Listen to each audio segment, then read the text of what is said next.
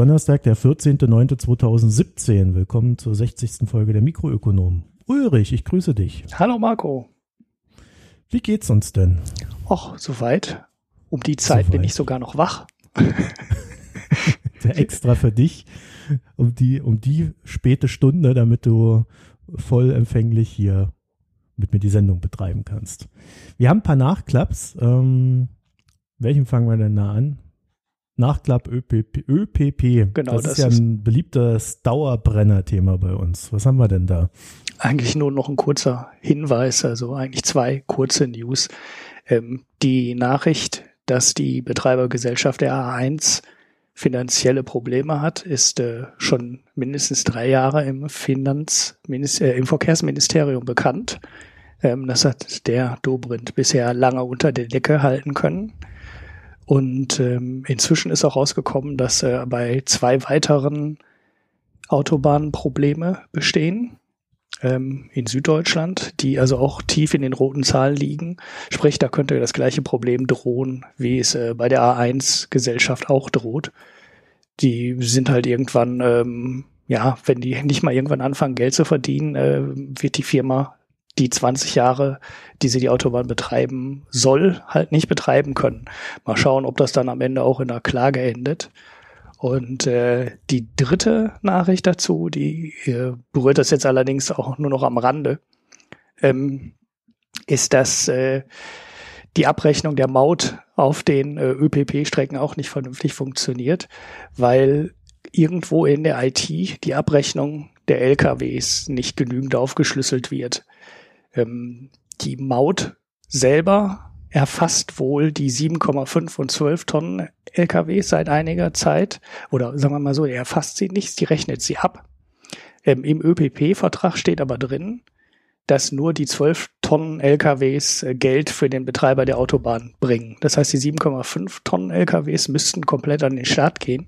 Aber irgendwo in der Ablaufkette zwischen Mautgesellschaft und Weiterschieben der Kosten an die ähm, Betreiber kann dieser Unterschied jetzt nicht, äh, ja, fällt der Unterschied halt irgendwo weg, weil ein Feld in der Datenbank fehlt oder was auch immer. Und deshalb kriegen die Betreiber im Moment auch das Geld für die 7,5 Tonner ausgeschüttet, obwohl ihnen das Geld eigentlich gar nicht zusteht. Ist jetzt kein wahnsinnig großer Betrag, wenn man das mit den Klagen äh, vergleicht. Es geht, glaube ich, um 10 Millionen. Was waren 10 Millionen insgesamt oder für zwei Jahre? Ich weiß es nicht mehr. Aber trotzdem äh, schon peinlich, wieder mal zu sehen, wie da Verträge und IT in dem Bereich aufgesetzt werden. Weil da muss ja eigentlich irgendwann mal jemand dran denken in so einer Kette, dass man die Daten braucht und die nicht einfach unter den Tisch fallen können. Naja. Ja, kein Wunder, dass Daimler keinen Bock mehr hat, da irgendwie diese Maut zu betreiben. Ich weiß ehrlich gesagt gar nicht mehr, wer da noch drin ist. Das war ja mal. Telekom und Daimler waren das. Ne? War da nicht Siemens auch mal mit drin? Irgendeiner ist da ausgestiegen aus dem Konsortium, das weiß ich. Aber ich habe es nicht mehr genau, genau im Kopf. So, das ist also echt kein, naja, wirklich kein Prestigeobjekt der deutschen äh, ja, IT und äh, weiß ich nicht, Technologiefirmen. Ist schon faszinierend, wie man sowas hinkriegt, ne? Ja. Aber gut, wir, wir nehmen das alles zur Kenntnis.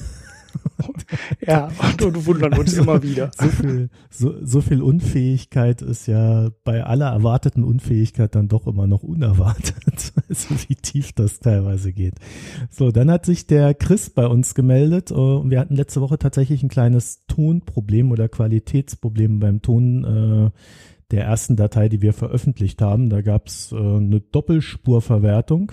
Die hast du dann dankbarerweise am Samstag gleich noch ausgemerzt, äh, so dass die Tonqualität etwas besser wurde, aber nicht unbedingt ideal, weil, wie wir mittlerweile festgestellt haben, ich hier einen Bruch habe an einer, ja, an einem Stecker. Äh, ich habe den immer noch. ich habe hab gedacht, ich habe noch ein Ersatzteil hier, als ich da vor kurzem nach Hause gekommen bin und ähm, äh, ich hoffe, dass ich bis nächste Woche dieses Ersatzteil habe und dann wieder alles äh, in der Hinsicht gut ist. Und ansonsten hat man durch die äh, schlechte Internetqualität ein Problem. Und da werden wir dann nächstes Mal wieder auf Zencaster umsteigen, weil da ist das dann zwar auch nicht alles ideal, aber erträglicher als es letztes Mal war. Und mehr können wir da in der Hinsicht äh, wahrscheinlich dann auch erstmal nicht tun, weil wenn die Leitung schlecht ist, ist sie schlecht. Jo. Ja, so, äh, dann hat sich der Chris ähm, nebst der Tonqualität äh, auch noch ja, so ein bisschen darüber beschwert, äh, dass die FDP so schlecht wegkommt. Äh, hat dazu gesagt, dass er FDP-Mitglied in Düsseldorf ist. Und ja, ich glaube, du hast ihm eine recht lange Antwort geschrieben, wie du mir gerade eben gestanden hast. Mhm. ich weiß jetzt nicht, wir haben heute noch sehr viel zum Thema äh, Bundesregierung. Ich weiß nicht, passt das da rein oder willst du kurz was dazu sagen? Ach nee, ich, ich finde auch, äh, die, die Mail müssen wir jetzt auch gar nicht diskutieren. Also wird ja wahrscheinlich Gründe gehabt haben, dass sie sie nur als Mail, äh, als Mail geschrieben haben und nicht als Kommentar. Ähm, aber es ist vielleicht nochmal ein ganz guter Anlass, ähm, hier live on air zu sagen, äh, dass wir lieber, viel, viel lieber Kommentare haben als E-Mails. Als ich die Mail dann geschrieben hatte, die dann noch ein bisschen länger dauerte, äh, als ich es ursprünglich vorhatte, habe ich mich gefragt, ja, jetzt schreibe ich mir so einen langen Text und den liest dann am Ende ein, das ist ja auch irgendwie doof. Ähm, deshalb schreibt lieber Kommentare. Ähm, ihr braucht keinen Account dafür. Wenn ihr es wirklich äh, anonym machen wollt, äh, könnt ihr es auch anonym dahinter lassen. Und äh, wenn wir dann eine Antwort schreiben, äh, dann lohnt sich halt und äh, ein paar andere Leute können es halt auch noch lesen. Und wir könnten jetzt zum Beispiel in der Sendung auch darauf verlinken, in den Show Notes darauf hinweisen. Und so ist er halt irgendwie ja äh, geheim. Das ist ein bisschen schade. Ja. ja. Na, also lieber ja, Kommentare als E-Mails. Gut. Okay, dann haben wir noch einen Nachklapp zum Thema ISINs. Und wie wir herausgefunden haben, deutsche ISINs werden gegen Geld vergeben. Ja. ja. Da verdient jemand wohl nicht gerade wenig Geld daran. Ja, also ich kannte das noch aus äh, WKN-Zeiten. Ich habe noch mal überlegt, woher ich die Information hatte, dass das Geld kostete. Und das war noch aus der, es ist halt so lange her, dass ich auch die Details nicht mehr hatte. Und wie mir dann äh, nach der Sendung eingefallen ist, war es halt auch wirklich aus der Zeit, als wir noch sechsstellige Wertpapierkennnummern hatten und keine E-Sins. Da wurden die nämlich auch von dieser WM-Daten, so irgendwie so ähnlich heißt die Firma, vergeben die die Börsenzeitung auch ausgibt. Und äh, damals musste man dafür bezahlen. Da hatte ich mal mit so einem Optionsschein-Emittenten drüber gesprochen und er sagt, ja klar, wir müssen für jede WKN Geld bezahlen. Auch wenn es ISINs gibt, äh, gibt es natürlich auch die WKN noch und das gute alte Börsenkürzel, drei- bis vierstellig, gibt es auch noch. und hinzugekommen ist mittlerweile die sogenannte LEI, L-E-I, äh, die Unternehmensidentnummer. Aha. Das, die kenne ich ja, gar nicht. Da kannst du dann auch jährlich nochmal ein paar Euro abdrücken, damit das Ding irgendwo verlängert wird. Beim Bundesanzeiger wird die geführt. Aha. Ja, man ist nicht frei von Verwaltung. Die Verwaltung wird immer mehr, weil man natürlich immer mehr die Strukturen der Firmen durchblicken will. Wer, da musst du dann noch immer an deine Banken irgendwelche Meldungen machen, alle zwei Jahre, wer nach Geldwäschegesetz der wirtschaftliche Berechtigte der Firma ist. Ja, was aber bei einer Aktiengesellschaft äh, teilweise recht schwierig ist, weil ja nicht jede, weil nicht immer alles gemeldet werden muss, sondern es da Meldeschwellen gibt und so weiter und so fort. Mhm. Ist ein weites Feld, aber entgegen einer der Aussagen, die wir später noch behandeln werden, äh, es findet sehr viel Finanzmarktregulierung statt. So, und dann haben wir noch einen Nachklapp zu Huawei. Ach so, ja, da haben wir einen schönen ähm, Hörerkommentar bekommen äh, der auf einen Artikel in der FAZ verweist, den ich äh, übersehen hatte oder auch in der Zwischenzeit vielleicht auch wieder vergessen hatte. Und äh, in dem standen noch ein paar Zahlen drin. Ich hatte, glaube ich, von 30 Milliarden Schulden gesprochen, die die Flutversicherung vor sich herschiebt. Die FAZ nennt 25 Milliarden. Ähm, gut, ist jetzt kein so ganz entscheidender Unterschied. Also gut, die fünf Milliarden hätte ich natürlich gerne, aber ähm, was jetzt die Summe angeht, es zeigt halt, die Versicherung ist nicht ansatzweise kostendeckend. Darum ging es mir ja. Und die FAZ nennt da in dem Artikel noch einen, einen super extremen Fall. Und zwar äh, ein, eine Immobilie, die einen Wert hat von 115.000 Dollar und inzwischen 800.000 Dollar ausgezahlt wurden, weil halt permanent ähm, permanent das Ding unter Wasser steht. Ich verlinke den Kommentar und äh, den FAZ-Artikel in den Show Notes. Ähm, ja, eine gute Lösung hat übrigens auch keiner dafür und äh, Hörerfeedback für die ähm, Version in Deutschland hat auch keiner abgegeben. Also wenn ihr da jemanden, wenn ihr da wisst, wie das in Deutschland gemacht wird, ob es da irgendeine staatliche, sag ich mal, Notversicherung oder sowas gibt, wenn du in so einem Überflutungsgebiet wohnst oder ob es hier in Deutschland ja keine staatliche Lösung gibt. Das ist eigentlich das, was ich im Kopf habe. Ähm, wenn das jemand weiß, äh, wir freuen uns wie immer über Kommentare.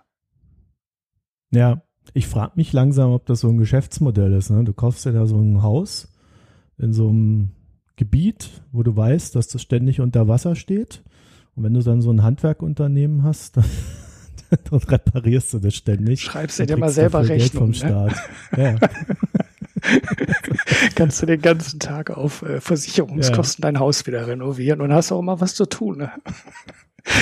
Also ich meine, mit 800.000 Dollar ist das schon eine ordentliche Summe. Mhm. Da kann man eine Weile von leben, wenn man das mal so umlegt. Naja, gut. Und dann wolltest du noch eine kleine Staatsbürgerkunde machen heute.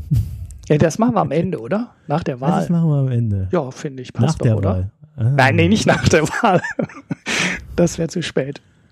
Nein, also nach dem, was wir jetzt über, über die Wahl besprechen werden. Und zwar gab es bei Fefe eine Hörer-E-Mail, die er dann online gestellt hat und, äh, Klammer auf, leider äh, mit eigenen, also Klammer zu, Updates versehen hat. Und wir haben uns gedacht, wir können die einfach mal durchgehen. Der Ansatzpunkt ist so ein bisschen, ähm, die Regierung Merkel wird als skandalfrei angesehen. Äh, die Journalisten sagen alle, ja, es ist so langweilige Wahl, es gibt nichts zu besprechen alle sind sich so einig, alle, alle finden Merkel irgendwie ganz okay oder äh, auch im Angesicht von Schulz ganz okay. Und die Mail, da sind einfach mal so ein paar Punkte aufgezählt, die ja, die dem widersprechen, weil das ist alles in der Regierungszeit von Frau Merkel passiert. Mhm. Und die so, Liste ist nicht anfangen? kurz, ne? Die Liste ist nicht kurz, wir gehen die aber mal durch, werden da ein bisschen kurz drüber sprechen und mal sehen, wo wir dann enden. Da wären zum Beispiel die Panama Papers. Erinnerst du dich daran? Ja, da erinnere ich mich noch sehr gut dran. Ähm, ich war damals Wie schon. ist das her? Zwei Jahre? Ja, so um den Dreh. Das müssten wir fast schon als Thema bei uns gehabt haben, ne? Oder ja, war das, das war vor eins unserer, ersten, Zeit? eins unserer ersten Themen, glaube ich, war ja, das. Guck hier, Mikro 002. Oh, ich will das gar nicht, ich will da besser gar nicht reinhören. Mikro Juni 002. 2016, Mikro, also es müsste im Mai 2016 gewesen, ja. gewesen sein. Ja. Ja, da ist das rausgekommen. Und äh, danach, wir erinnern uns, hat Herr Schäuble eine phänomenale Liste mit einem Zehn-Punkte-Programm nach äh, außen gegeben. Mhm. Ja, und seitdem hat man nicht mehr viel gehört vom Herrn Schäuble. Ja, das Interessante ist ja auch, äh, also erstens was ja wirklich ein bisschen, was total überraschend ist äh, bei Merkel und Schäuble und der ganzen Regierung, ist, dass die äh, halt sehr lange dran sind und irgendwie die Politik das nie wirklich schafft, ähm, so Themen in die Öffentlichkeit zu tragen, also die, die, die Medien das nicht schaffen, das Thema so richtig in die Öffentlichkeit zu treiben und vor allem zu sagen, sag mal, die Leute sind da seit zehn Jahren an den Hebeln, ähm, jetzt sag doch mal, was, äh, was ist denn da schiefgelaufen? Sondern die machen dann irgendwie eine Änderung oder versprechen eine Änderung und dann äh, ist das Thema ganz schnell wieder vom Tisch. Und bei Panama Papers war das ja auch so. Da kam ja die Süddeutsche Zeitung, wie das ja mit recherchiert hatte, ähm, die in dem Recherchepool drin war, hat ja immer so eine Nachricht nach der anderen rausgegeben. Ne? Jetzt kommt dies, jetzt kommt das und dann kam die immer so scheibchenweise, gab es immer neue Nachrichten dazu. Und äh, ja, ich sag mal, nach fünf Tagen interessierte das keinen mehr. Ne? Also ich, äh, da war das komplett ja, weg, das Thema. Wir ne? hatten ja damals schon die Kritik, dass die Süddeutsche leider mehr Wert darauf gelegt hat, sich äh, ihrer tollen Taten zu brüsten, äh, statt einfach mal eine Recherche zu machen. Die Artikel, die die Süddeutsche geschrieben hat, die waren durch die Bank weg schlecht. Also sie waren völlig unstrukturiert, sie waren analytisch völliger Crap. Also alles, was ich dann am Ende von den Panama Papers mitgenommen hatte, habe ich nicht aus der Süddeutschen mitnehmen können. Das habe ich dann aus OOCRP oder äh, ich glaube die die russischen Zeitschriften hatten da teilweise Sachen recherchiert, die dann übersetzt wurden aus dem Guardian. Also die hatten das damals. Und, und ich finde, damit fängt halt auch das Problem an, weil wenn diejenigen, die das journalistisch aufbereiten, das so dermaßen scheiße aufbereiten, dass eigentlich keiner so richtig verstehen kann, was am Ende das Problem ist und wer. Und dann wurde ja auch noch irgendwie das Ganze so, so hingebuschelt, als ob es irgendwie Putin höchst selbst wäre, der da irgendwo Geld äh, äh, versteckt hat, ja, wo der Guardian also angefangen hat mit dem, dem im ersten Absatz zu schreiben, der Name Putin kommt nicht vor, hat die Süddeutsche halt einen ganzen äh, Zeitungsartikel drüber geschrieben, dass da irgendwo höchstwahrscheinlich Putin drinsteckt, konnten es aber nicht gut begründen. Mhm. Hat, haben die, die russische Seite hat das sehr gut begründet. Also da siehst du dann noch die Qualitätsunterschiede. Aber dadurch haben sie sich halt selber auch so dermaßen diskreditiert, dass die Schlagkraft, die in den Panama Papers drinsteckte, äh, in Deutschland kaum wirken konnte. Es wurden dann, wenn man fair ist, natürlich so kleinere Sachen gemacht. Diese alle, das Ganze wurde auf die EU-Ebene gehoben. Dort verhandelt man heute noch. Mit Macron wird es äh, einen neuen Vorstoß in der Richtung geben. Der, äh, die haben ja äh, in Frankreich auch den Herrn Piketty äh, da im Bunde. Und äh, da gibt es schon politische Bestrebungen, aber Fakt ist auch, Deutschland ist, was Steuern betrifft, zumindest für Leute, die, äh, die sich leisten können, äh, einen guten Steuerberater zu haben und entsprechende Möglichkeiten irgendwo ihr Geld zu parken und zu sonst was. Steuer, äh, Deutschland ist auch eins der Länder, die, an denen, in denen du am wenigsten Steuern zahlen musst, wenn du das richtig machst. Mhm. Das heißt, wir müssten ja schon bei uns selber anfangen.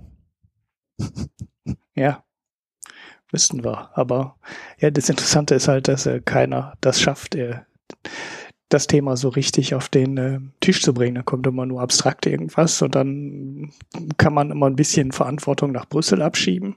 Und die letzte Nachricht, die ich jetzt dazu gesehen habe, die ich vor der Sendung jetzt leider nicht wiedergefunden habe, ist, der, da gibt es jetzt gerade in diesem Steuerumfeld, ähm, ich habe den genauen Hintergrund jetzt nicht mehr im Kopf, gerade irgendwas, was bei der EU hängt, wo Deutschland auf eine Einigung drängt und die Niederlande ähm, und ich glaube UK oder irgendjemand und äh, noch zwei andere Länder das äh, boykottieren. Das heißt, man hat doch irgendwie das Gefühl, dass äh, egal was du ändern willst, irgendwo sitzt immer irgendjemand, der dann die Einigung am Ende boykottiert. Und ja, wenn man jetzt äh, verschwörungstheoretisch daran geht, äh, dann sagt man, könnte man jetzt sagen, ja, äh, ist jetzt gerade Wahlkampf in Deutschland, dann müssen jetzt gerade mal die anderen boykottieren, ähm, damit der Schäuble sagen kann, ich mache da was in Brüssel, aber ich komme leider nicht voran. Und äh, ja, wenn dann wieder weitergewählt ist, äh, dann nachher ist dann halt wieder jemand, dann nachher ist Deutschland dann wieder das Land, was äh, blockiert. Naja, der Skandal ist ja, dass äh, in den Medien das kein Thema ist. Also, dass Schäuble nicht vorankommt. Warum er dann nicht vorankommt, muss er ja schon selber erklären. Hm. Ähm, ich finde ich finde das schon der Hammer. Das wird halt auch überdeckt davon, dass äh, wir in Deutschland gerade Steuereinnahmen en masse haben, weil wir gerade im Wirtschaftsaufschwung uns befindlich sind. Ja, mhm. Wie lange auch immer der noch anhält. Und solange das ist und die Steuern gut aussehen, gibt es natürlich auch für die Politik überhaupt keinen Handlungsdruck. Es ist ja schon faszinierend, wie lange das bei dem Thema dauert. Cum-Ex wäre ja auch so ein Thema. Ja. Dass die Banken da irgendwie 10 Milliarden, ich glaube, das kommt als Punkt dann später auch noch, dass die Banken da irgendwie 10 bis 20 Milliarden, je nachdem, wen man fragt, äh, für irgendwelche Kunden da abschöpfen und der Staat sich die abschröpfen lässt und dann Per Steinbrück, der eine große Fresse hat gegenüber Banken, wie auch ein Herr Schäuble, ewig nichts tun. Mhm. Das, das, kann, das kannst du ja keinem normalen Menschen mehr erklären, also mir zumindest nicht. Nee, nee. Also, das, Und für, für, für, fürs Protokoll, ich zähle mich noch zu den normalen Menschen. Ja, also komisch wirken mag. Genau, also selbst wenn man ein bisschen in dieser Finanzwelt drin ist und überhaupt versteht, was da passiert ist. Ne? Also das versteht ja 95 Prozent der Leute verstehen das ja nicht und müssen es ja auch gar nicht verstehen. Aber ähm, egal, ob man es versteht oder ob man es nicht versteht, die Frage ist ja, äh, wie kann das über anderthalb Jahrzehnte laufen ähm, und keiner merkt was und keiner macht was dagegen und die wussten die ganze Zeit Bescheid. Also es gab ja Leute aus äh, Frankfurt, aus der Bankenwelt, die im Finanzministerium Bescheid gesagt haben und haben gesagt, sag mal, das ist ja kein äh, kein kleines Rad mehr, was da jemand dreht, sondern das wird im großen äh, Stile von allen gespielt. Das Spiel, so, das ist nicht mehr so eine kleine Hedgefonds-Geschichte, wo sich da jemand fünf Millionen mitverdient, sondern wir reden hier über Milliarden oder ähm, anderthalb oder zwei Milliarden waren es ja dann am Ende, glaube ich, pro Jahr, die darüber mhm. ähm, an Steuern gespart wurden, was sich dann halt über ja. die 15 oder 20 Jahre, in denen die unterschiedlichen Geschäfte da gedreht wurden, halt aufsummiert hat. Und äh, ja, die wussten Bescheid und machen dann trotzdem nichts dagegen. Und bei der einen Geschichte verstehe ich es ja noch viel weniger, weil es gab ja diese ganzen Dividenden-Stripping-Geschichten ja auch schon mal. Das ist jetzt nicht 100% das Gleiche, aber man wusste ja, genau an der Stelle haben wir schon ein Problem und man hat das Gesetz deswegen schon mal geändert. Ähm, und dann ändern die das ein paar Jahre später wieder zurück und machen im Endeffekt eine, eine ähnliche Lücke wieder auf. Und du fragst dich, wie kann das? Da müssen doch Leute sitzen, die sowas mal mitbekommen haben und auch gelernt haben aus den Fehlern, die man vorher gemacht hat. Ja, scheinbar nicht. Und dann gibt's ja so Geschichten wie, dass die Staatssekretäre dann auch noch ganz gut mit den Banken verbündelt sind, dass äh, Finanzbeamte selber darauf hingewiesen haben und abgewürgt worden sind. Ja, also äh, da siehst du, wie so eine, wie so eine Struktur dort funktioniert und äh, wie halt eben so Leute wie Per Steinbrück und Wolfgang Schäuble zwar nach außen hin immer so die ganz harten Säue geben und immer die große Klappe haben, aber faktisch, wenn es um die Umsetzung all dieser Dinge geht, siehst du von denen nicht wenig. Im Gegenteil, du siehst, dass die Dinge schleifen lassen, äh, gelassen werden und äh, dass das Geld, was dort verschwindet, halt auch noch nachhaltig verschwindet. Und darüber können halt jetzt die, die Ermittlungen, die es da teilweise gibt, ähm, nicht hinwegtäuschen. Ja, also pff, ich, ich weiß, was mir da so ein bisschen fehlt, ist, wie kann man eigentlich einen Politiker in Verantwortung nehmen, wenn es die eigene Partei nicht tut? Mhm. Das ja, wenn es der Bundestag auch nicht tut. Ne? Thema. Ja. ja. Also da gab es ja auch einen Untersuchungsskandal für Cum-Ex. Ne? Da gab es ja einen Untersuchungs, äh, nee, wie heißt das? Untersuchungsausschuss heißt das. Ne? Ausschuss. Ne? So ja, Untersuchungsausschuss. war auch ein Skandal, ja. Ja, ja, und äh, da, da passiert nichts. Ne? Also das ähm, genau wir kommen ja gleich noch zu so anderen Ausschüssen, ne? aber wie wenig Medieninteresse diese äh, Dinger inzwischen generieren, ist auch echt erschreckend, weil das sind ja, das ist ja so die letzte Maßnahme, die die kleine Opposition im Bundestag hat, dass sie diese Untersuchungsausschüsse einberufen können und damit der Regierung ähm, auf die Finger schauen können. Und ja, dann wird das gemacht, dann wird das untersucht. Und die Dinger sind ja eigentlich auch streng. Ne? Die haben ja schon durchaus Macht. Also zumindest was die Offenlegung von Informationen angeht, ähm, können ja schon relativ viel machen. Aber wenn das so quasi unter Ausschuss der Öffentlichkeit passiert, dann ist das Ganze natürlich auch nix. So, da hast du eine Nachricht gekriegt, als das Ding äh, als sie sich erste Mal getroffen haben und es gab eine Nachricht, als sie sich letzte Mal getroffen haben und der Abschlussbericht da war. Das war aber alles.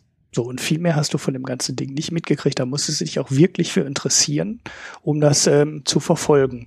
Und ja, Mainstream-Medien sehr oberflächlich, sehr unregelmäßig. Und wenn es dann nicht wie in manchen anderen Ausschüssen einen Blogger gibt, der sich da wirklich in jede Untersuchung reinsetzt und das immer alles mitschreibt und ins Internet postet, kriegst du davon auch einfach fast nichts mehr mit. Selbst wenn du dich interessierst für das Thema.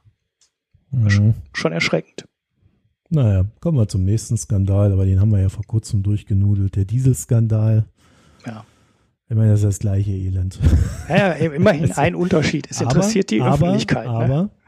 aber äh, Herr Dobrindt hat jetzt laut eines Zeitungsberichts verlauten lassen, dass er nicht noch einmal für eine Tätigkeit als Verkehrsminister zur Verfügung steht. Oha, habe ich gar nicht mitbekommen. Ja, er strebt jetzt eine äh, bedeutende Position innerhalb der Koalition oder äh, der CSU-Fraktion an. Aha, aha. Aha, interessant. Also er hat sich nicht mhm. öffentlich beworben beim Verband der deutschen Automobilhersteller, wo ich ja schon Nein, seit, seit Monaten sage, dass er da äh, eigentlich gerade sein äh, Bewerbungsprojekt äh, zum Herrn Wissmann geht. Ja. ja. Äh, ja, also ich, ich glaube, äh, bei dem Ding ist es am Ende so, der, der wird jetzt da noch zwei Jahre und dann eine Legislaturperiode irgendwo rumgucken und dann, dann, kriegt, dann darf er auch mal Geld verdienen. ja. also irgendwie so. Genau, und das kann man im VDA, glaube ich, sehr gut. Ja. Geld verdienen. Ja. Ja. Ebenfalls, äh, also äh, hier ist ja der Vorwurf, was der, was der Fefe-Leser da schreibt. Ähm, dass die GroKo schon Bescheid wusste, äh, da ja auch eine Mitschuld äh, trägt.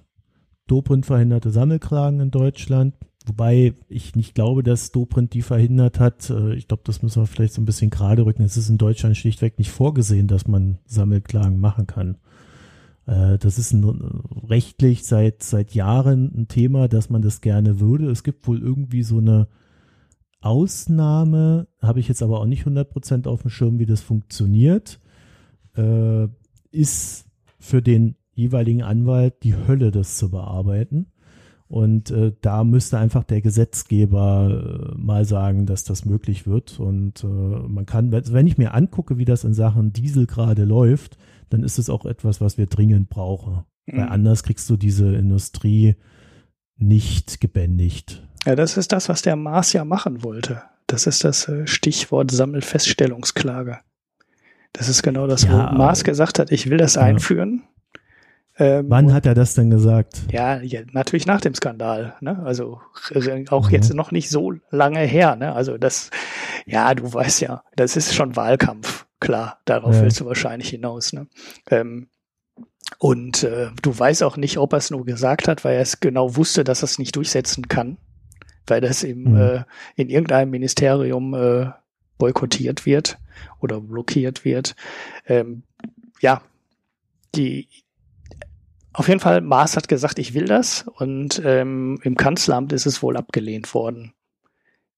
Ob die Sache also nach bei, Merkel. Na, bei, bei Börsengängen kann man es ja jetzt, ne? Da gibt's ja diese eine Ausnahme mit der Sammelklage, die ja bei der Telekom mhm. versucht wurde, bei der Kapitalerhöhung oder was war das, was am Ende da geklagt wurde, wo ja auch nichts nicht viel bei rauskam oder gar nichts. Das war meines Erachtens die dritte Kapitalerhöhung der Telekom, ne? Ja, ich glaube schon. Also es war nicht der Börsengang selber, sondern ich glaube, die haben alles versucht vor Gericht zu ziehen, aber dann ist dann immer mehr rausgekippt oder auch verjährt, weiß ich gar nicht ganz genau. Und äh, ich glaube, mhm. das war die die letzte Kapitalerhöhung. Aber da ist glaube ich auch nichts bei rausgekommen, wenn ich es richtig im Kopf mhm. habe. Ähm, das ist, glaube ich, die einzige Ausnahme, wo es im Moment so eine Sammelklagemöglichkeit gibt ähm, am, am Kapitalmarkt. Und ja, bei Verbraucherrechten hast es halt weiterhin nicht. Mhm. Ja, also auch so ein leidiges Thema. Äh, da könnten sich die Medien auch mal mehr drum kümmern, finde ich. Ja. ja, also jetzt gar nicht, also gut, äh, ich meine, beim Dieselskandal haben wir ja wirklich sehr viel Berichterstattung. Uh, ein, eins der Themen, die da sicherlich noch reingehört, das äh, schreibt er hier auch, die Gesundheit der Bürger wird nicht vor Abgasen geschützt, sondern die Autoindustrie vor Verlusten. Und das finde ich tatsächlich ist ein Punkt, wenn wir hier über, über Feinstaub äh, immer wieder reden und äh, dann haben wir schon irgendwelche Maßgaben und die werden nicht eingehalten. Das ist am Ende, nimmt es Lebenszeit vom Menschen weg. Mhm atmest den Scheiß ein und lebst, was weiß ich, und wenn du nur zehn Sekunden äh, kürzer lebst. Ja. Es nimmt dir effektiv Lebenszeit weg. Es nimmt dir am Ende auch äh, einfach ähm, Glauben an die Politik, ne? wenn die Politik Grenzwerte beschließt und sich dann selber nicht dran hält. Ich meine, da sollte vorher den Grenzwert nicht so runtersetzen, ähm, wenn es sowieso nur darum geht, äh, schon während der Messung der Grenzwerte zu betrügen. Und wenn das dann irgendwann mal auffällt, äh, dann ist auch einfach zu sagen, ja, nee, das mit dem Grenzwert, der ist ja sowieso viel zu streng und das machen wir jetzt nochmal anders. Da fragst du dich dann auch, dann nehmen die doch ihre eigene Rechtfertigung als ähm, Macher von solchen Grenzwerten ähm, weg. Ne? Die, ja. die untergraben ja ihre quasi ihre eigene Autorität. das ist natürlich auch nicht gut, weil, weil dann glaubt denen ja keiner mehr, wenn sich eh keiner dran hält. Weil wenn man Gesetze macht, dann muss man auch auf die Einhaltung pochen. Ja, das äh, ist ja immer so ein Thema. ja, ja, klar. Also viele der Sachen, die wir jetzt sagen, wiederholen sich hier dauernd, weil die tauchen ja bei jedem zweiten Thema auf. ja, genau. Das, das ist die eigentliche Tragik an der ganzen Geschichte, dass äh, das Muster, was sich daraus ergibt, sich ja in einem gewissen Sinne schon sehr ähnelt. Mhm. Ja? Es werden, es, es gibt einfach Vorgaben, gesetzliche Regelungen, die dann wieder auf irgendeinem Wege ja, schlichtweg kassiert werden.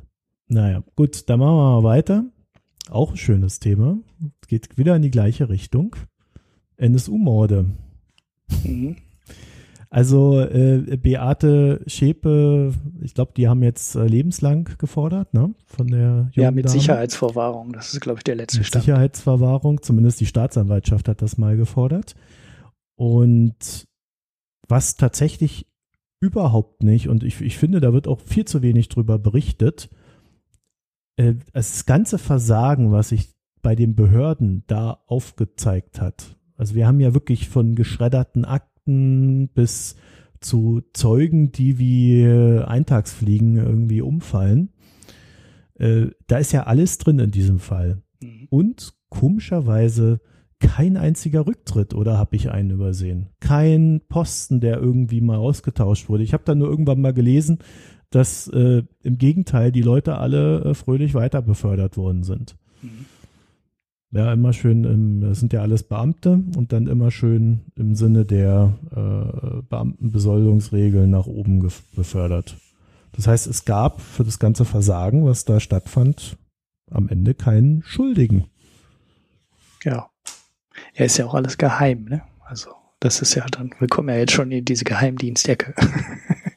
ja, aber es kann ja nicht geheim sein, äh, wenn, wenn dort Akten geschreddert werden, dann gibt es einen Schuldigen. Äh, und, und da müssen dann Köpfe rollen. Das ist ganz einfach. Also aus meiner Warte. Ja, ja, klar, sollte man von ausgehen. Aber ich glaube, da ist auch so viel ähm, nicht so gelaufen, wie es eigentlich laufen sollte, dass die gar keine andere Möglichkeit hatten, als äh, zu schreddern und zu vertuschen. Ja, umso härter müsste man ja das Schreddern bestrafen, oder? Ja, gut, das stimmt.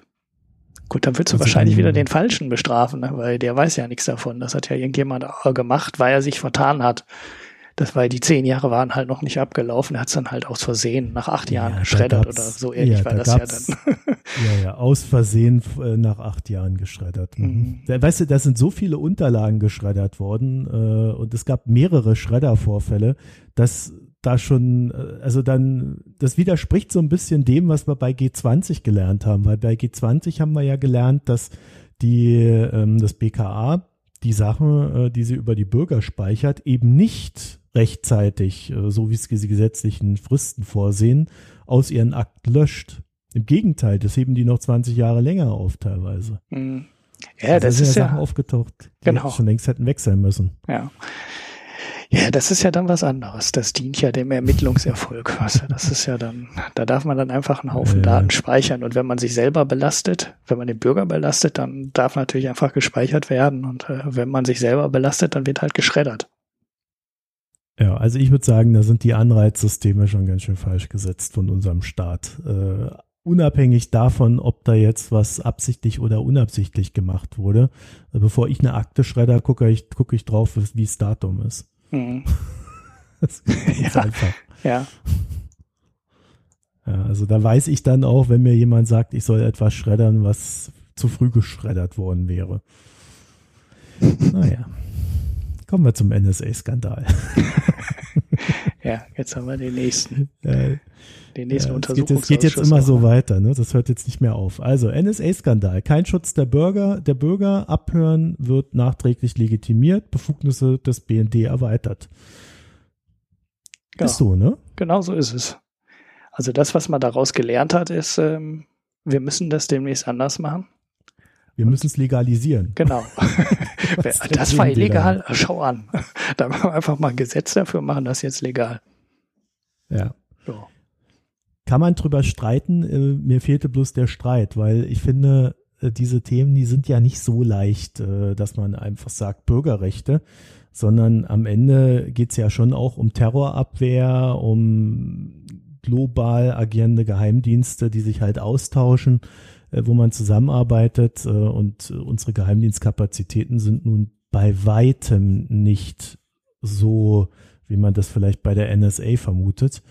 Äh, sondern der BND gilt, äh, glaube ich, nicht umsonst als sehr beamtischer, sehr träger äh, und der Zeit hinterher hinkender Laden. Mhm. Und ich glaube, der BND ist einfach so schlecht, dass er gar nicht anders kann, als mit den Amis zusammenzuarbeiten, damit er überhaupt irgendwelche Infos bekommt. Genau.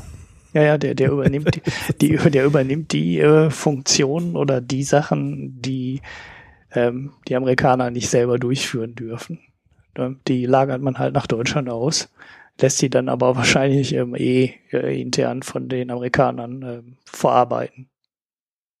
Ja, nicht nur. Also da gibt's ja schon, es gibt ja schon Informationsaustausch und die NSA hat ja mal einfach um zu zeigen, wie sich das anfühlt, äh, bei einer Geiselnahme in Afghanistan dem BND mal explizit keine Informationen gegeben. Mhm. Die Geschichte da saßen die Deutschen, ja, da saßen die Deutschen ganz schön auf dem, ja, auf dem Trocknen. Und äh, da sehe ich dann schon, dass es halt alles bis zum gewissen Punkt notwendig sein muss und vielleicht auch ist. Und äh, mir fehlt aber die Debatte darüber, was wir halt machen können, was wir halt machen müssen, was überhaupt die Problemlagen sind. Ich finde, das kann man ja schon mal mit dem Bürger diskutieren. Mhm. Ja, man muss ja nicht die Einzelfälle sagen, wo was gemacht wird, aber so die grundsätzlichen Sachen, die können schon in den politischen Diskurs reinrücken. Ja, gut, aber das ist totales Randthema irgendwie in der Öffentlichkeit. Wie ja, ein Prozent der Wähler interessiert das, sagt doch die FDP. Ja, naja, das hatten wir letzte Mal. Ne? Deshalb geht es jetzt um Identität, weil das interessiert alle. Genau. Also eine Identität hat halt jeder. ja, und dann ist immer die Frage, wer kennt deine Identität und äh, wer weiß, wie viel äh, Schall und Rauch bei deiner Identität dahinter ist. Mhm. Ja, vielleicht, vielleicht das mal so als Gedankenanreiz. ich weiß es nicht, vielleicht hilft das ja. Naja, Gleiches Thema eigentlich Überwachung, Bürgerrechte eingeschränkt, Überwachung massiv ausgebaut. Also das kann man dann so mit dem, mit dem äh, NSU-Morden und dem NSA-Skandal so ein bisschen verknüpfen. Äh, es, es wird halt überall die Überwachung hochgefahren. Mhm. Immer mehr Daten gesammelt, äh, immer weniger wird gelöscht. Und selbst wenn man es löschen müsste, wird es ja trotzdem nicht gelöscht. Ja, ja. Da fällt das rein. Sehe ich auch, unter den letzten, in den letzten acht Jahren alles eher so schwarz, ne? Obwohl die FD, äh, SPD ja mitregiert hat. Und ja. die FDP. Ja, die FDP, ja, ja, gut, in der Zeit, ja. das ist ja lang, ja. Ähm, gut, aber das hatten wir letzte Mal schon, dass mich der Teil, äh, dass ich den Teil der FDP für nicht mehr existent halte. Ja gut, und bei der SPD, die haben ja auch immer willfährig mitgemacht. Ähm, also von daher, naja, ja, da gab es vielleicht letzte Mal unter Rot-Grün ähm, durch die Grünen eine gewisse Gegenbewegung, aber das war auch die letzte Partei, die da mal ein bisschen Kontra gegeben hat. Das war aber auch mehr oder weniger noch vor der Zeit. Das ist lange her, als ja. Das Internet, bevor das Internet in äh, den Mainstream hineingerutscht Gut, das, das mag sein, dass damals die Grünen das Internet noch verbieten wollten. Nein, ich meine, das, ich meine, wann war denn das? 2005 bis 2009 oder sowas müsste das doch gewesen sein oder 2008? 2002 bis 2005 war Rot-Grün oh, unter Gott. Schröder. Ja. Das war die, ja, um ein Jahr kürzere sowas. Periode. Ah, ja, aber dann, äh, das ist ja noch besser. Dann passt ja noch mehr, was ich ist, gesagt Genau, ist noch länger her, genau. ja, also ich meine, wenn sie da, wenn sie da noch irgendwie, irgendwie liberal waren, dann wäre jetzt halt die Frage, wie sie es mittlerweile sehen, weil äh, da habe ich zwar den Eindruck, dass die Grünen recht liberal sind, aber ich habe auch immer irgendwie den Eindruck, dass sie in der Umsetzung nicht sehr liberal sind. Ja, also das müssten sie erstmal zeigen, dass sie es in der Regierung auch liberal, also dass sie da liberal bleiben mhm. in ihren Ansichten. Ja, immer mit Blick auf Baden-Württemberg auch, ne? Ja, ja gut, da kann ich es nicht beurteilen, was sie da ähm, bürgerrechtstechnisch machen, was sie da mit der Polizei machen. Das kriege ich ja dann nicht so wirklich mit. Naja, kommen wir zum Datenschutz. Gleiche äh, Eigentlich ist das alles ein Thema. Ne? Mhm. Was hat er geschrieben? De Maizière erhöht, was höhlt? Höhlt in der EU den Datenschutz aus, um dadurch den deutschen Datenschutz zu senken und die CDU als unschuldig darstellen zu können. Brüssel zwängt uns das auf. Ja, ja ist eine beliebte Taktik, ne? Genau. Sehen wir überall. Haben wir gerade bei dem Panama Pay, was habe ich schon mal kurz versucht, das anzudeuten, dass da, glaube ich, in Brüssel immer derjenige auf ähm, irgendwelche positiven öffentlichkeitswirksamen Gesetze ähm, drückt und jemand, der gerade, jemand, der gerade, wo gerade nicht gewählt wird, der ist dann derjenige, der blockieren muss. Und dass das so ein schwarzes Peter-Spiel ist, wo immer, naja, eigentlich ist es gar kein schwarzes Peter-Spiel, eigentlich ist es eher so ein Good Cop, Bad Cop-Spiel, wo die Rolle des Bad Cops immer wechselt. Äh, ne? Niederlande hat gewählt und äh, deshalb kann die Niederlande jetzt mal schärfere äh, Anti-Steueroasen-Gesetze in Brüssel blockieren. Ja. Und Schäuble darf. Es ist halt aber machen. auch so, es ist aber auch so, dass sowas oftmals über die Bundesländer läuft. Also es sind dann gar nicht so sehr de Maizière oder so, weil wenn du zum Beispiel die Vorratsdatenspeicherung nimmst, dann wirst du ja feststellen, dass äh, da die Bundesregierung eben versucht, gegen das EU-Recht e zu agieren. Ja, also die, der, der EuGH hat ja gesagt, nee, Vorratsdatenspeicherung ist nicht. Und jetzt sucht die CDU äh, auf Bundesebene einen ein Weg, das trotzdem umzusetzen. Ja. Und dann äh, ja. ist ja und, so, und dann geht's wieder über das Bundesverfassungsgericht und dann wieder zurück zum EuGH und der wird dann wieder sagen, nö, nö, und dann probieren sie halt wieder was Neues. Ja, gut, aber also das, ist, das Spielchen läuft ja. schon über alle Schienen. Das ist nicht so, das finde ich sehr selektiv wahrgenommen, dass das immer Brüssel zwängt uns das auf, die Ausrede ist, sondern das ist schon je nach Interessenla äh, Interessenslage sehr variabel. Ja. ja, gut, aber jetzt mit Brüssel zwängt uns das auf, ist ja auch nicht das EuGH gemeint, sondern eher äh, das Parlament und die Politik. Und das ja, da ich meinte, die Vorratsdatenspeicherung zeigt halt, dass es eben nicht so ist, sondern da kam ja aus Brüssel mal was Positives. Nee, das kam ja vom EuGH, also das ist ja, glaube ja, ich, ja noch eine andere ja Baustelle. Mich, ja, aber das ist doch, das ist doch äh, europäischer Gerichtshof. Also der das Ablauf heißt, ist ja. EU-Recht ja. ist das, was dort passiert ist, was die Deutschen machen wollen, ist nicht richtig, kannst du nicht machen. Ja, aber den ganzen Ablauf, wenn du jetzt von vorne nimmst, ist der Vorwurf bezieht sich, glaube ich, eher auf den vorderen Teil, so dass die, äh, dass in Brüssel halt eine Verschärfung der Datenspeicherung beschlossen ja, ich wird. Ich widerspreche dem gerade. Ja, äh, lass mich doch mal anfangen, vorne, ne? Äh, dass die erste versuchen, über Brüssel die Vorratsdatenspeicherung einzuführen und äh, den Datenschutz auszuhöhlen. Äh, dann sah, bis zu dem Moment äh, siehst du Berlin quasi nicht auf der politischen Bühne auftauchen. Dann wird das in Brüssel beschlossen und irgendwann kommen die in Berlin und sagen, ah, schaut doch mal an, wir müssen da hier noch so eine EU-Richtlinie umsetzen. Und dann setzt Berlin das, äh, dann sagen die, ja, hier, wir sind von der EU gezwungen, bis Ende 2000 X müssen wir das umgesetzt haben und dann machen die ein Gesetz. So, gegen dieses Gesetz wird dann geklagt dann äh, sagt entweder das Bundesverfassungsgericht schon, äh, geht nicht, oder das Bundesverfassungsgericht äh, gibt das weiter zum Europäischen Gerichtshof und dann sagen die, nee, geht nicht, müsst ihr neu machen. Und ähm, dann muss Berlin wieder neu machen. Und ich glaube jetzt, der Vorwurf hier geht eher auf den ersten Teil der Rechnung, weil das heißt ja Verschärfung. Und das, was, was der Europäische Gerichtshof macht, ist ja die Verschärfung zu kassieren. Und dann müssen sie nochmal neu machen. Mhm. Also es dreht ja alles so mehrere Schleifen immer, bis dann am Ende ein Gesetz rauskommt, was so halbwegs sich äh, mit der allgemeinen Gesetzeslage verträgt. Aber die versuchen halt maximal den Spielraum auszuloten, der in solchen Verschärfungsmöglichkeiten drinsteckt.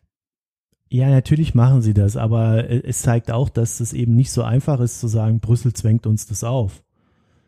Weil das stimmt einfach nicht. Brüssel macht vielleicht äh, dann irgendwann mit, was die Bundesregierung äh, sagt, auch wenn ich da momentan äh, auch noch widersprechen würde in dem einen Fall.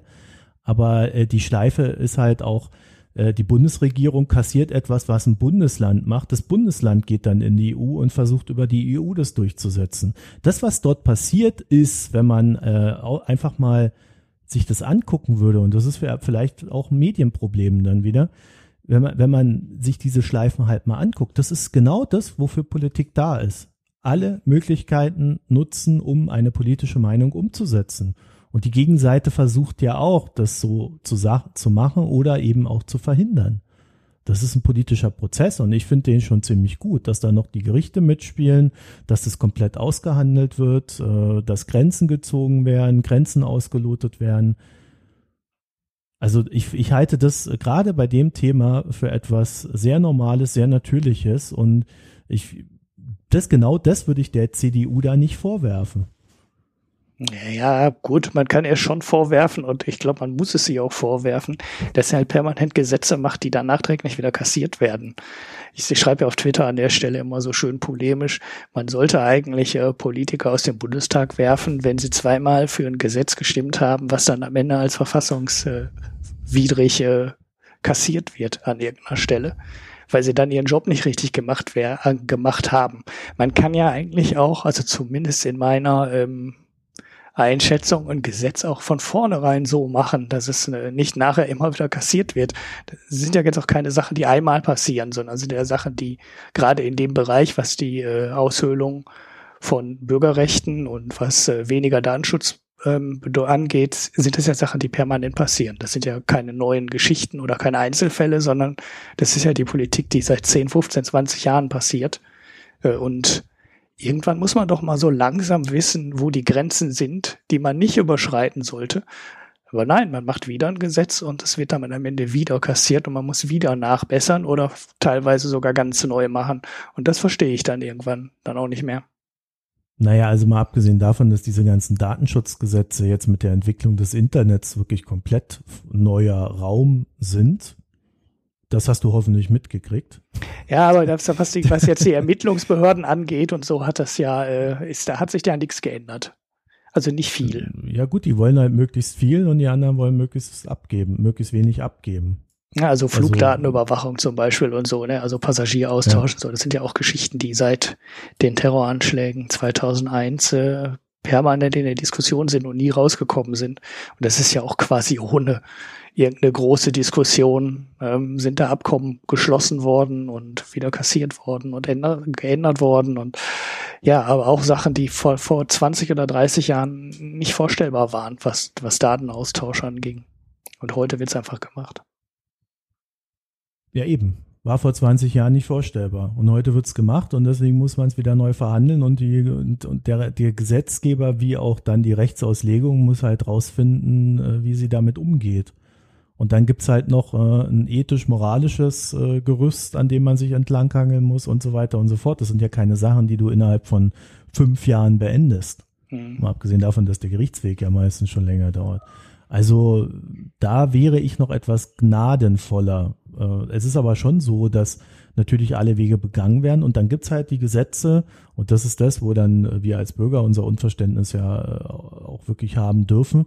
Dann gibt's einfach Gesetze, die gemacht werden, von denen man genau weiß, dass sie kassiert werden nachher. Äh, siehe zum Beispiel Leistungsschutzrecht für Verleger. Ähm, aus dem Grund heraus, dass man ein, eine, eine Gruppe befrieden möchte. Mhm. Ja, also, ja, also das spielt natürlich auch ja, noch mit rein. Ja, ja, klar. Also da hast du ja jetzt sicherlich eins der to total schwachsinnigen Gesetze genannt, wo ja wirklich keiner weiß, äh, was es sollte und wo das, was am Ende beschlossen wurde, auch mit dem, was man am Anfang mal ähm, aus Papier geschrieben hat, überhaupt schon gar nichts mehr zu tun hatte. Ja, das war ja auch so ein Gesetz, wo du am Anfang das Gefühl hattest, oh, jetzt darf keiner mehr irgendwie Zitate machen und das wurde so eine riesige rechtliche Unsicherheit auch gestreut. Ne? Darf ich denn jetzt überhaupt ein Zitat ähm, aus einer Zeitung bringen und das auf Twitter teilen? Das war ja so nach einer strengen Auslegung der ersten Entwürfe des Leistungsschutzrechts äh, möglicherweise schon eine Verletzung des Urheberrechts. Und ja, dann wird es ja immer weiter abgeschwächt und immer weiter abgeschwächt und am Ende hieß es eigentlich, äh, hätte man auch Anti-Google-Gesetz oder Anti-Google-Suchmaschinen-Gesetz draufschreiben können, weil dann ja, war genau war klar, gegen wen sich das ja. Gesetz richtete und zwar nur gegen wen, nur gegen eine einzige Firma. Ja, es war halt Verhandlungsmasse für die Verleger, die man denen dort in die Hand gegeben hat und für ein, zwei Jahre hat die halt was getaugt. Hm. Naja, kommen wir zu den Waffenlieferungen, die passen da ja ganz gut rein. Zu Google? Mehr Waffenlieferungen vor allen Dingen nicht an demokratische Staaten, die Krieg führen, wie Saudi-Arabien. Okay. Ja, das ist ein schönes Thema. Ja. Ich habe zum Beispiel gar keine Probleme damit, dass Waffen an Saudi-Arabien geliefert werden, äh, weil äh, was der Hintergrund ist einfach, dass Saudi-Arabien einer unserer Verbündeten ist. Ja gut, man muss ja jetzt nicht auf das keiner. Beispiel, man muss ja jetzt auf dem Beispiel nicht rum. Das ist ja ein sehr schwieriges Team. Also wollen wir das überhaupt Jetzt machen? Jetzt du wieder das, die heißen Themen hier vermeiden. Ja, also ich finde, äh, ja, da ist es halt auch nur ein Beispiel. Also äh, schon, ähm, man kann den Satz ja jetzt auch noch interpretieren. Ne? Also findet er das problematisch, dass vor allem ähm, also vor allem das problematisch, weil in der Masse stimmt's ja nicht. Ne? Also in der Masse liefert Deutschland ja nur den geringsten Teil an in kritische Regionen. Also der große Teil bleibt ja innerhalb der NATO. Äh, so richtig kritische Dinger passieren da ja nicht. Also es ist ja schon so, dass wenn die Statistik kommt und in einem Jahr wird eine Fregatte ausgeliefert, nach Nordafrika zum Beispiel, ich glaube, das war jetzt im letzten, Algerien, bin mir nicht ganz sicher. Da wurde halt eine Fregatte ausgeliefert und diese eine Fregatte schlägt schon ähm, auf das Auftragsvolumen der Waffenexporte in kritische Regionen durch, weil halt ein Großauf Großauftrag da abgewickelt wird. Dass wir aber immer mehr Waffen, also dass Deutschland immer mehr Waffen in kritische Regionen exportiert, stimmt eigentlich nicht, weil das ist schon relativ, relativ stabile Zahl. Also es ist keine Sache, die so wahnsinnig Ähm, es ist halt kein Riesenproblem, vor allem auch kein Problem, was in den Jahren unter Merkel signifikant größer geworden wäre. Ja, ich finde so schon, dass man das. dieser, ja, abgesehen davon, ich finde schon, dass man halt gucken muss, und äh, das ist auch der Hintergrund mit Saudi-Arabien, was sind die Verbündeten und was sind die Verbündeten unserer Verbündeten? Und dann hast du halt so Pakete, die geschnürt werden. Ja, Saudi-Arabien kämpft ja zum Beispiel auch gegen Assad äh, mit seinen äh, Proxys da in Syrien. Dann hast du äh, in Jemen, wo sie kämpfen, wo sie äh, ja, humanitäre Katastrophe auslösen. Äh, alles solche Geschichten. Und da muss man dann halt schon immer im Detail hingucken, was wird für was gebraucht. Der, der große Faktor, wir hatten das ja mehrfach äh, in unserer Sendung, das große Problem von Saudi-Arabien ist nicht, dass sie irgendwo Krieg führen und dass wir diese Kriege scheiße finden. Das Problem ist, dass wenn wir diese Waffen nicht liefern würden, wir vielleicht auch die Region destabilisieren. Weil nämlich zum Beispiel Saudi-Arabien sich vom Iran bedroht fühlt äh, und wenn man ihnen droht, dass sie keine Waffenlieferungen mehr bekommen, dann könnten sie beginnen, einen Präventivkrieg gegen den Iran zu führen, solange sie halt noch Waffen haben. Mhm. Und äh, das sind alles so Faktoren, die man bei diesem Thema überleben, äh, überlegen uh, uh, und dann auch überleben muss. Aber ich finde, einfach sich hinzustellen und zu sagen, das ist ein böser Staat, den liefern wir keine Waffen, das ist ein bisschen zu einfach. Und da ist Politik halt dann doch komplexer. Mhm. Ja, vor allem ist halt keine einfache Lösung zu sagen, wir verkaufen das einfach nicht mehr an die. So, dann verlierst du auch. Ja, dann verkauft es halt jemand anders. Ja, erstens das und du verlierst dann auch den Einfluss komplett auf die Region, wenn du nicht mal über die Sachen mehr mit denen verhandelst. Das ist halt sehr schwierig. Ja, halt das ist wie ein Kommunikationsabbruch. Ja, das ist äh, genau, ähm, das spielt noch damit rein und äh, deshalb meine ich, es gibt halt, gibt halt keine schöne Lösung dafür. Geht es einfach nicht. Ja, gestern, gestern kam die Nachricht, äh, dass die Türkei jetzt beginnt, russische Waffen zu kaufen, um sich unabhängiger von der NATO zu machen und äh, in ihrer Armee äh, äh quasi Kräfte aufzubauen, die nicht der NATO zur Verfügung stehen. Ja. Ja, und dann regen so. sich auch alle auf, ne? Und äh, dann, dann genau. hast du die Antwort darauf, dann hast du genau das. Äh, du verlierst halt die Kontrolle zunehmend. Also eine Kontrolle hast du ja sowieso nie darüber. Das ist ja sowieso auch schon eine Illusion, dass man äh, glaubt, man hätte da eine Kontrolle drüber, was mit den Waffen passiert. Die gibst du an der Stelle ab, äh, wenn du die, wenn du das Zeug verkaufst. Aber wenn du es halt nicht mehr machst, äh, wenn du halt gar nichts mehr, ähm, gar nicht mehr mit den Leuten sprichst und du äh, es passiert dann halt was anderes, ja, dann kaufen sich die Waffen irgendwo anders und dann hast du noch weniger Kontrolle. Ähm, und ja, das ist äh, eine sehr, sehr schwierige, ja, schwierige Abwägung. Ja. Also du sitzt da nicht mal mehr am Verhandlungstisch und hast irgendwas zu sagen, sondern du sitzt dann halt daheim und guckst zu und beschwerst dich über die Flüchtlinge. Ja. Also viel, viel von Waffenverkäufen sind halt auch Balanceakte. Versuch, eine äh, Machtbalance in einer Region zu bewahren. Das heißt nicht, dass das immer funktioniert. Das heißt auch nicht, dass Waffen irgendwas Tolles sind. Aber das ist eine Überlegung in diesem Waffengeschäft. Und äh, ich finde, man muss zumindest das Bestreben oder die Überlegung dahinter würdigen, dass das Ding ist halt so eine Bundesregierung erklärt das ja überhaupt nicht. Ja, die sagen halt einfach, nö, wir verkaufen das dort fertig. Zumindest nach außen. Was sie da in ihren Ausschüssen da immer erzählen, die dann immer alle geheim sind, das wissen wir natürlich auch nicht. Mhm. Ja, man ja. kann natürlich die Pazifisten-Sicht einnehmen und sagen, äh, wir verkaufen einfach an nichts und niemand mehr irgendwelche Waffen. So, das führt dann aber auch dann in der Konsequenz irgendwann dazu, dass du keine deutsche äh, Waffenindustrie mehr hast und dann auch in der Bundeswehr keine vernünftigen Waffen mehr hast, weil wenn du nicht den, die Exportmax dann noch dazu hast, dann ja, dann machst du halt gar nichts. Und innerhalb von Europa, ich weiß nicht, ob der Markt ähm, ausreicht, äh, innerhalb da irgendwie vernünftige Waffen hinzubekommen, ohne dass du noch einen Exportmarkt dazu machst. Ich habe keine Ahnung. Ist halt eine sehr schwierige Sache, aber diese reine 100% Pazifisten-Sicht, die trägt halt am Ende auch nicht. Ich mache gar nichts mehr. So, ich ziehe mich zurück. Wir haben keine Waffen ja. mehr. Ja. Das wird nach Na unten ja, eskalieren. ja, gehen wir weiter. Antikorruptionsgesetze blockiert, Lobbykontrolle verhindert. Ja, ja. gerade so was Bundestagsabgeordnete betrifft. Ne? ja. Herr Dobrindt, wie sehen Sie denn das? Erklären Sie uns das doch mal etwas genauer. Äh, ich, ich glaube, das haben wir äh, schon behandelt, das Thema. Also da, ich finde, das ist auch so ziemlich ärmlich, was da passiert ist in den ja, letzten Jahren. Ja, transparent ist halt unerwünscht, wenn du die Macht erstmal hast. Genau. Ja, und die SPD konnte sich da irgendwie auch nie durchsetzen, interessanterweise. Ist auch so eins dieser Themen. Ähm, äh, ja, also alle Sachen, die wir hier so aufzählen, auch wenn ich natürlich bei, bei manchen Sachen eine andere Meinung habe, äh, habe ich immer so das Gefühl, das sind so, so Sachen, die vor allen Dingen der CDU zuzurechnen sind. Ne? Mhm. Ja, wir haben ja auch drüber geschrieben, Merkel, ne? Also ja, ja. wir haben es ja schon genannt, warum wird Merkel halt so skandalfrei angesehen und nicht die große Koalition. Ja. ja, und dann kommen wir zu unserem nächsten großen Ding, Bankenregulierung. Da heißt, die findet nicht statt. Und da muss ich sagen, das stimmt nicht. Genau, würde ich auch sagen.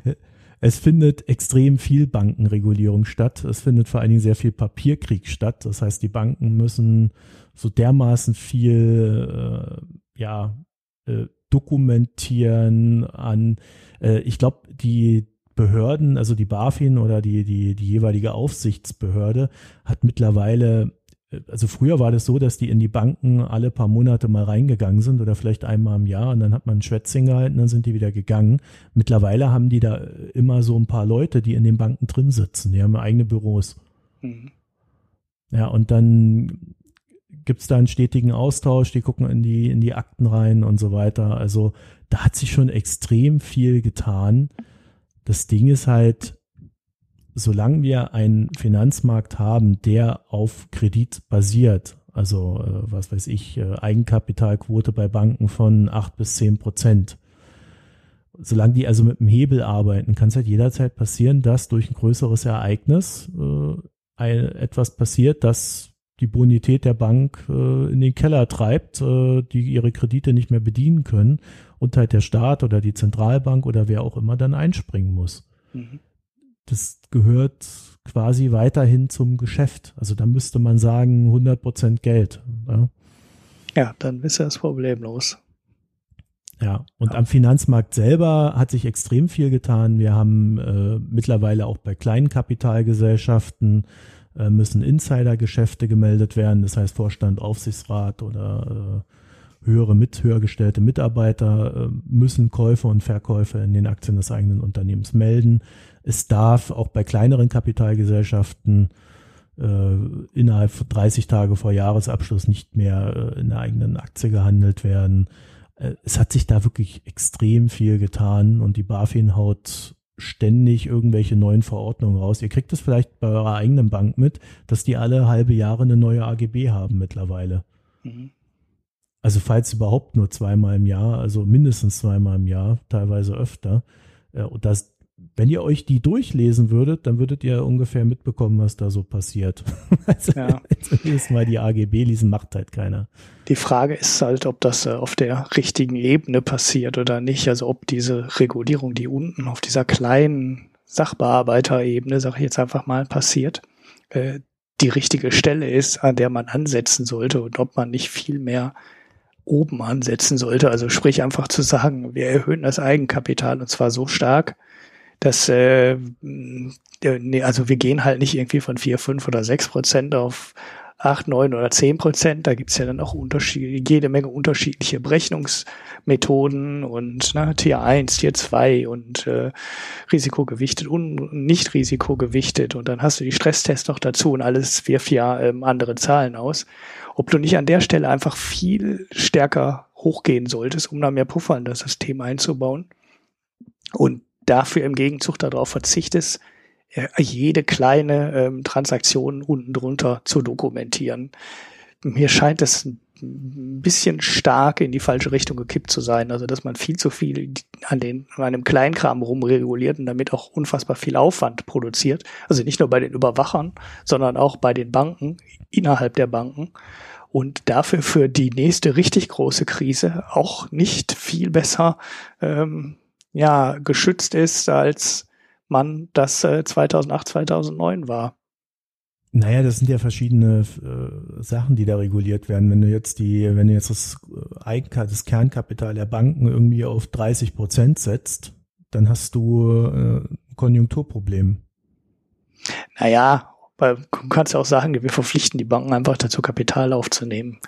So, und dann Ne? Und im Notfall springt ja, der Staat irgendjemand ein. muss dieses Kap, naja, nee, irgendjemand muss ja dieses Kapital zur Verfügung stellen und das macht niemand, wenn er nicht erwartet, äh, dort eine anständige Rendite rauszubekommen. Und wenn du die, äh, wenn du das Eigenkapital weiter hochsetzt und zwar zu, und, und dann auch noch zu schnell hochsetzt, dann hast du genau dieses Ding, dass da halt die Renditen der Banken sinken und das Risiko äh, steigt und wer, wer sollte das eingehen? Da muss der Staat wieder einspringen, dann sind wieder die Leute unzufrieden, dass der Staat das macht.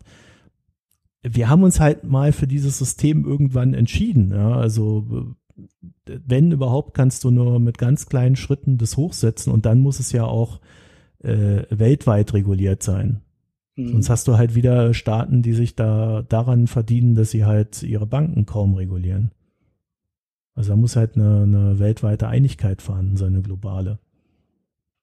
Ja, so, äh, das, die, andere, ja. die andere Sache, die du angesprochen hast, diese ganze Kleinregulierung, ähm, es wird auch bei Fonds sehr viel gemacht, dass die äh, Käufer von Fonds besser informiert sind. Jetzt müssen die äh, Fonds irgendwie ein Research einmal jährlich rausgeben oder ich glaube einmal jährlich war es, war zweimal jährlich, ist ja auch egal. Äh, also ein oder zweimal jährlich müssen die halt äh, jemanden beauftragen, der ein Research über das, den Fonds macht, äh, so dass der Anleger sich da irgendwie ein Bild machen kann, ob das alles sinnvoll ist.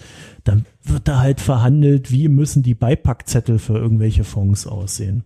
Wie müssen die Gebühren aufgeschlüsselt werden, damit der Kunde das leicht verständlich hat.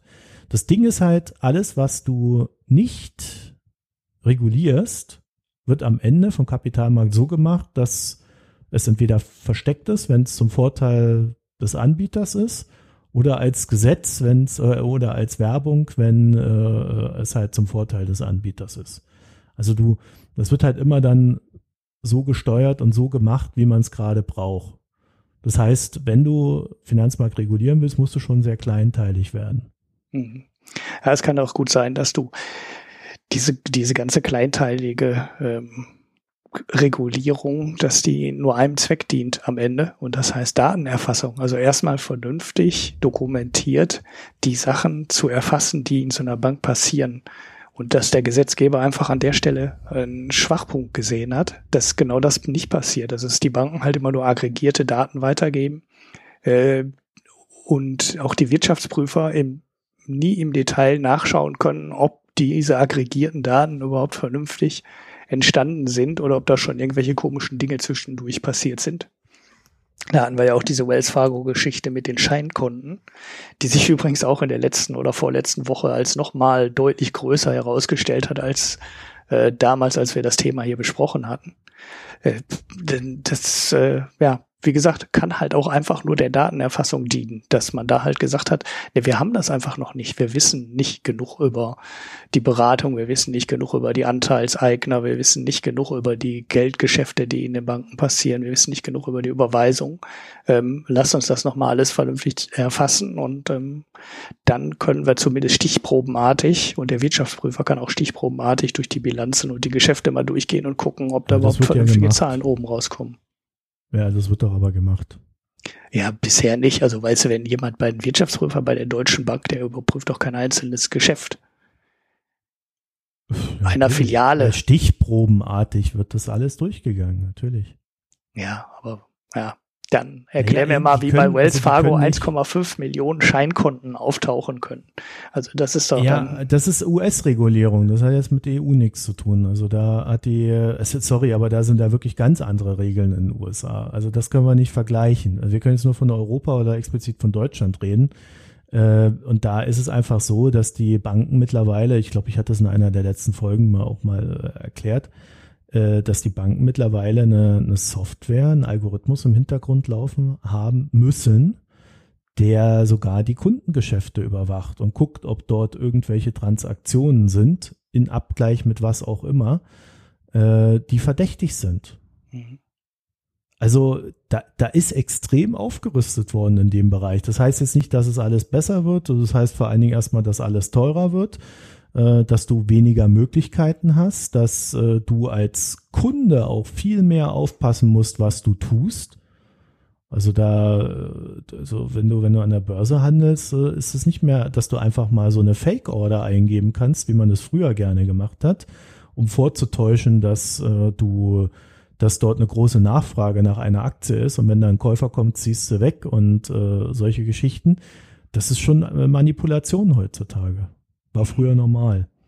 Ja, und solche Sachen, äh, ich habe das immer für schwachsinnig gehalten, dass sowas gemacht wird, weil äh, am Ende, aber gut, das ist ein anderes Thema. Äh, aber das sind Sachen, da hat sich extrem viel verbessert. Ja, da kannst du ja noch streiten, ob da nicht vielleicht zu viel reguliert wird und so weiter, aber äh, der Markt ist heutzutage wesentlich sicherer geworden. Das heißt nicht, dass du nicht auf Betrug reinfallen kannst, äh, wie ja diese ganzen Faxe immer noch zeigen, aber äh, es heißt, dass du mehr Realität siehst und besser informiert sein kannst. Mhm. Gut, ich würde das Thema jetzt auch nicht allzu ausführlich machen, dann müssen wir vielleicht mal einen Spezialisten finden, der, äh, der das alles im Detail, gerade was so den Bankenbereich bringt, uns mal aufschlüsselt. So, nächstes Thema Energiewende.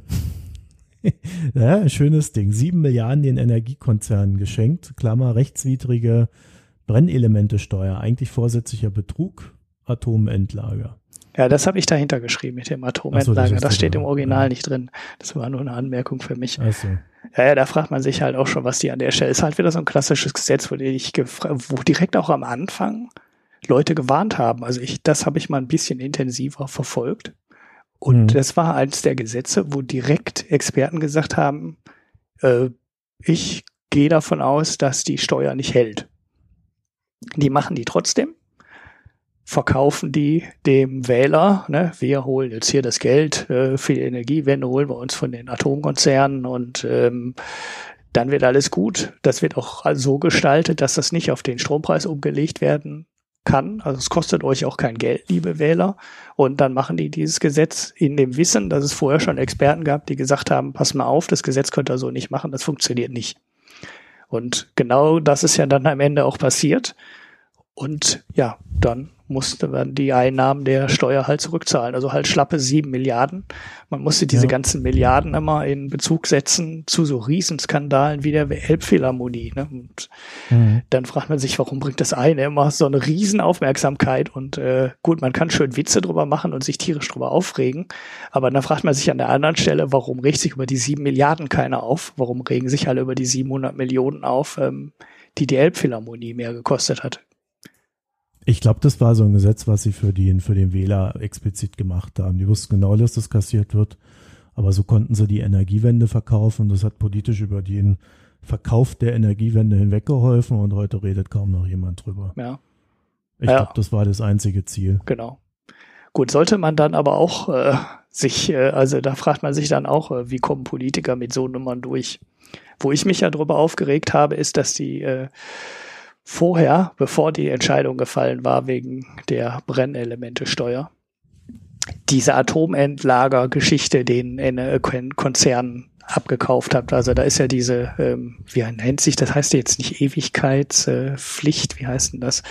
Ähm, wie im Bergbau, da gibt's ja auch so eine Regelung, dass der Staat da irgendwann mal den äh, Konzern alles abgenommen hat und jetzt der Staat dafür verantwortlich ist, diese Ewigkeitskosten. Und das haben wir ja bei den Atomendlagern ähnlich geregelt. Bisher waren die Atom, äh, waren die Energieversorger dafür verantwortlich und dann hat der Staat ähm, für 20, 24 Milliarden, wie viel waren es denn am Ende, ähm, die gesamte äh, Geschichte übernommen. Das heißt, die Energiekonzerne haben einen Haufen Geld bezahlt und der Staat übernimmt jetzt die Art, die Endlagerung des Atommülls. So, das ist der Deal. mehr kosten wird. Ja. So, die wahrscheinlich am Ende auch deutlich mehr kosten wird. Das ist Politikern aber alles egal, weil das fällt halt äh, in Jahrzehnten auf, dass das Geld nicht ausreicht.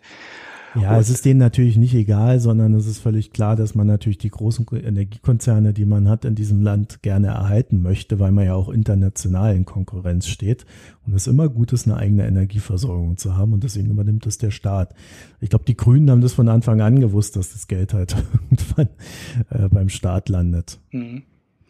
Ja, ja, gut. Da mag man dieses einzelne Detail noch ähm, äh, gab es dann schon, also das haben, glaube ich, einige durchaus von vornherein gesehen, dass dieses Versprechen ja. der Energieversorger und das Rücklegen des Geldes da nicht, äh, dass es alles nur auf dem Papier stand und äh, im Zweifelsfalle dass äh, Papier auch geduldig ist und dann entsorgt wird und dann eine andere Lösung kommt.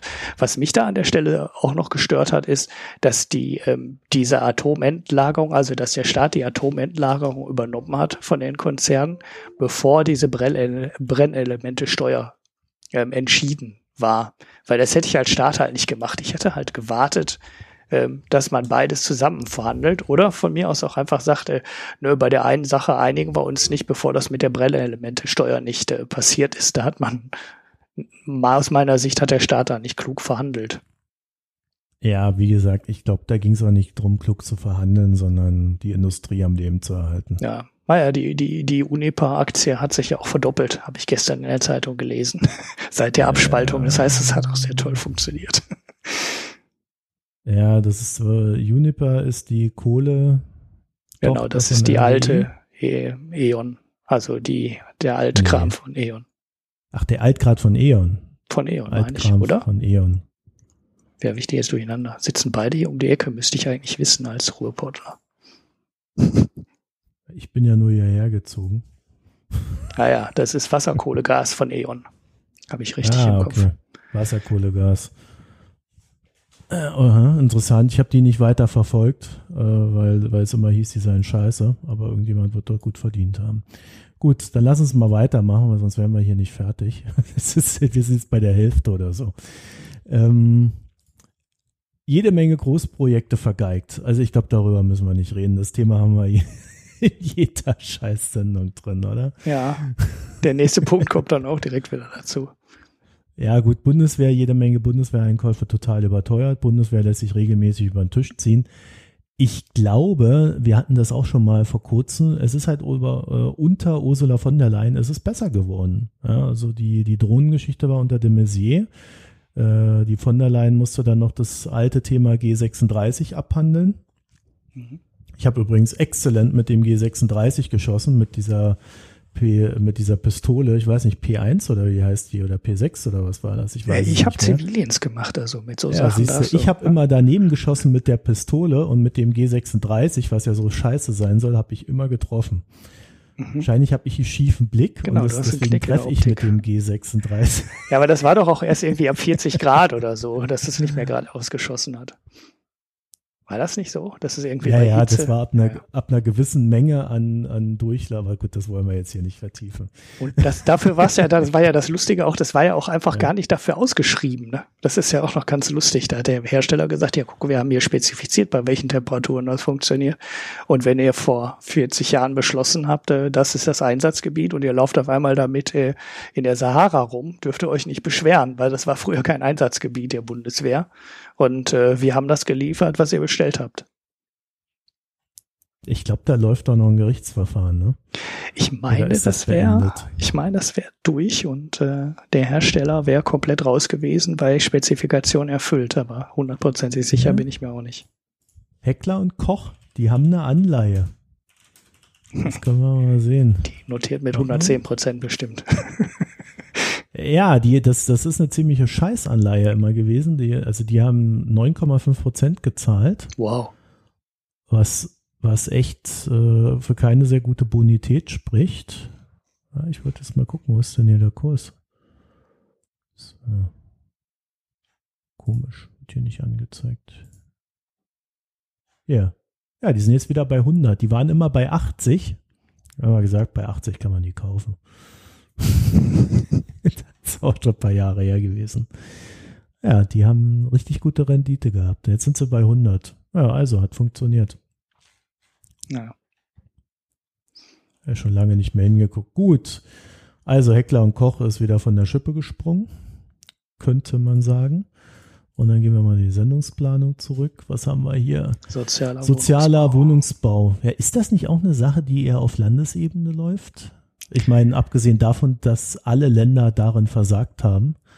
Ja. Ja, das ist auch so ein, das, lass uns das mal auf Wiedervorlage legen.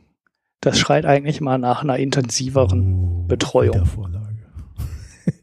ja, weil das ist äh, so, so, ein grundsätzliches Thema, wo, glaube ich, auch echt viele ähm, Leute, die darüber diskutieren, nicht verstanden haben, dass der Wohnungsmarkt am Ende auch ein Wohnungsmarkt ist. Und mit Angebot und Nachfrage ähm, ist halt doof, wenn das, äh, wenn die Nachfrage äh, wie in München und Berlin und Frankfurt in den Ballungsregionen halt äh, massiv hochgeht. In Berlin reden wir ja nicht über 20.000 neue Einwohner, sondern das ist halt eine richtige, die Stadt wächst halt richtig stark. Und wenn du keine neuen Wohngebiete ausweist, äh, dann gehen die Preise halt hoch. Was willst du machen? So, und wenn Dieses du, du sagst. Äh, liberale Gedankengut, liebe Hörerinnen. Ja, ja, aber äh, das ist. In einer einzelnen Folge da kannst du halt, äh, da kannst du halt als, ähm, als Staat äh, gegenarbeiten und kannst Regulierungen machen und das äh, dämpft dann vielleicht auch den Anstieg. Aber wenn immer mehr Leute in die Stadt kommen, die äh, ja da auch gutes Geld verdienen, dann werden die Preise für Wohnungen und ähm, Häuser und Immobilien allgemein in der Region steigen. Da geht gar kein Weg dran vorbei. Da kannst du halt ja, die Planwirtschaft einführen. Ja das Thema ist ja tiefer. Es geht ja darum, dass die, die Länder und Kommunen, die hatten einen Haufen Wohnungen, haben die zu fast Tiefskursen verkauft oder Tiefspreisen. Ja, und jetzt stehen die ganzen Leute da und äh, fliegen aus ihren Wohnungen raus. Also ich glaube, so einfach ist das Thema halt dann doch nicht. Genau, ja, deshalb und, wollte ich es ja auch auf Wiedervorlage legen. Wenn ich, mich, wenn ich mir hier in Köln angucke, dass irgendwie pro Jahr 60.000 Wohnungen oder nee, bis 2020 fehlen ja irgendwie 60.000 Wohnungen. Um, und dann wird da irgendwie drüben bei der ehemaligen Deutz AG auf dem Gelände werden dann so 12.000 bis 14.000 Wohnungen gebaut. Da siehst du halt, dass das kann nicht funktionieren. Aber eine Stadtplanung, die vorausschauend gewesen wäre, hätte sich da halt vielleicht auch ein paar Jahre eher drum gekümmert und nicht erst jetzt. Naja, ja. also das Thema dann gerne nochmal ausführlicher. Ja, weil ja. dann hast du auch die Zersiedlung der Landschaft, ist ja auch ein ganz großes Problem. Jetzt, jetzt hau nicht. Ne? Äh, ich, ja, ja, ich schneide nur so die, die, die, die Stränge an, mit welchen komischen Sachen da diskutiert werden. Das ist halt nicht einfach zu lösen, das Problem. Vor allem, wenn man nicht grundsätzlich unten drunter erstmal verstanden hat, dass es ein Markt ist. Ja, so, dann Sozialgesetze. Irgendwelche Verbesserungen? Fragezeichen. Ich kann mich nur noch daran erinnern, dass alleinerziehende Müttern der Betrag für die Zeit gestrichen werden sollte, in der die Kinder beim Vater sind. Naja, es gibt Boah, das ist so ein weites Feld. Äh, ich ja. glaube, es gab äh, bei Hartz IV extrem viele Justierungen, die für Verbesserungen gesorgt haben, aber auch viele grundsätzliche Probleme, die überhaupt nicht verbessert worden sind. Stichwort äh, Klagen, Möglichkeit, Stichwort ähm, Streichung von Sozialleistungen, wenn du ja ohnehin schon am Existenzminimum bist und so weiter. Ähm, also ich glaube, das kann man so in der Pauschalität nicht sagen. Ähm, was man vielleicht pauschal sagen kann. Ja. ja. Was man vielleicht sagen kann, ist, dass die Verbesserung in den Bereichen ähm, ja eine sehr starke Last in Richtung der älteren Generation haben, zumindest gefühlt, dass damit Mutterrente und äh, Verbesserung, also die Verbesserung zum Beispiel, die man in der Pflege gemacht hat, in den Pflegegesetzen und den Möglichkeiten da zu pflegen, da ist schon jede Menge gemacht worden. Das ist auch immer noch weit weg von gut. Ähm, aber da hat sich schon eine Menge getan. Was mhm. jetzt ähm, Familien und Hartz IV ähm, angeht, habe ich das Gefühl, da hat sich deutlich weniger getan was, wo man sich dann schon ein bisschen wundert, dass in so einem Land, wo eigentlich der Wirtschaftsboom da ist und Geld da ist, äh, da nicht bei den Leuten auch mehr ankommt. Ja, das ist ja auch so ein Thema für die schwarze Null. Ja. ja man investiert halt einfach nicht nach unten. Ja, man also die, ich, ich, ich glaube, ja. die, die, die, die große, dieses große Gefühl von Ungerechtigkeit, äh, was wir ja dann auch bei den Flüchtlingen aufploppen sehen haben, kommt auch daher dass du halt siehst, äh, es gibt halt, es gibt halt die, die können 10, 20 Milliarden vom Staat klauen und da wird, da wird kein Gesetz geändert, erstmal zehn Jahre lang. Dann gibt's die, dann gibt's die Banken explizit, die halt gerettet werden, wenn sie mal Probleme haben. Ähm, und dann ist aber nie Geld für Hartz-IV-Empfänger da, die kriegen dann halt mal ein paar Euro mehr. Ja, die, ich glaube, mittlerweile kriegen sie über 400 Euro. Mhm. Aber äh, es, es gibt da irgendwie keine merkliche Verbesserung in der Situation. Und, ähm, und dann, und das haben wir ja beobachten können, fühlten viele Leute sich dann, als auf einmal 1,5 Millionen Flüchtlinge da waren und auf einmal Geld für die plötzlich da war, für diese Flüchtlinge, fühlten sich halt viele Leute übervorteilt. Das genau. kommt mir auch viel zu wenig vor in dieser Flüchtlingsdiskussion. Und äh, da geht es vielleicht gar nicht so sehr darum, wie Ungerechtigkeit wie, wie ungerecht ist Ungerechtigkeit in diesem Fall, sondern äh, da geht es auch um gefühlte Ungerechtigkeit, wo Politik schlecht bis gar nicht vermittelt, was sie eigentlich tut. Dass das eine Notlagen sind, das andere halt laufende Kosten und so weiter und so fort. Also ich finde, da ist die Debatte auch nicht sehr ausgereift in der Hinsicht. Ja, wie so häufig. Ja, aber es ist schon richtig, äh, dass so prinzipiell, ich glaube, es ist, äh, wenn was getan wurde, sehr viel für Familien getan worden. Da gab es die merklichen Verbesserungen. Äh, Steuererleichterungen gab es gerade unter Schwarz-Gelb merkliche. Unter, unter Schwarz-Grün gab es jetzt auch ein bisschen was. Also es ist schon überall irgendwas gewesen, aber so ganz unten da, wo die ganzen Hartz-IV-Menschen sitzen, die dann wieder äh, quasi darauf angewiesen sind, was sie vom Staat bekommen oder eben auch nicht bekommen, äh, da hat sich meinem Gefühl nach auch recht wenig getan. Mhm. Oder nicht genug, wesentlich nicht genug. Ja. So ist vielleicht auch mal ein Thema, was wir auch wieder Vorlage nehmen können, wenn wir mal jemanden haben, der sich da auch in der Tiefe mit diesem ganzen Kram beschäftigt, weil da geht's ja teilweise um Details, die recht große Auswirkungen haben. Ne? So, äh, was haben wir da noch? Rente? Es gab keine Rentenreform. ja, da, da, warten wir wirklich alle drauf. Ja. Ja, das ist, äh, ich hätte an der Stelle noch ein ganz anderes Thema aufgemacht und das ist die, äh, die Bürgerversicherung. Also diese unsägliche Trennung zwischen Sozialkasse und also dass in der Krankenkasse äh, die Besserverdienenden rausfliehen können, weil das ist einer der Sachen, die genauso demografisch unter Druck stehen. Die Gesundheitsvorsorge steht halt genauso unter Druck, wie die Rente unter Druck steht. Und mhm. die SPD hat, glaube ich, eh, also jetzt in diesem Wahlkampf treten sie, glaube ich, zum ersten Mal nicht mehr mit der Forderung nach dem Bürgergeld an, weil dann sofort jeder wieder sagen würde, das fordert er jetzt seit 20 Jahren und ihr seid, äh, weiß ich nicht, 15 äh, davon an der Macht gewesen. Äh, wie kann das, dass ihr das jedes Jahr wieder als Forderung aufschreibt und das aber nie umsetzt, wenn ihr dann an der Macht seid? Äh, das geht ja auch noch in diese Rentenreform-Geschichte rein.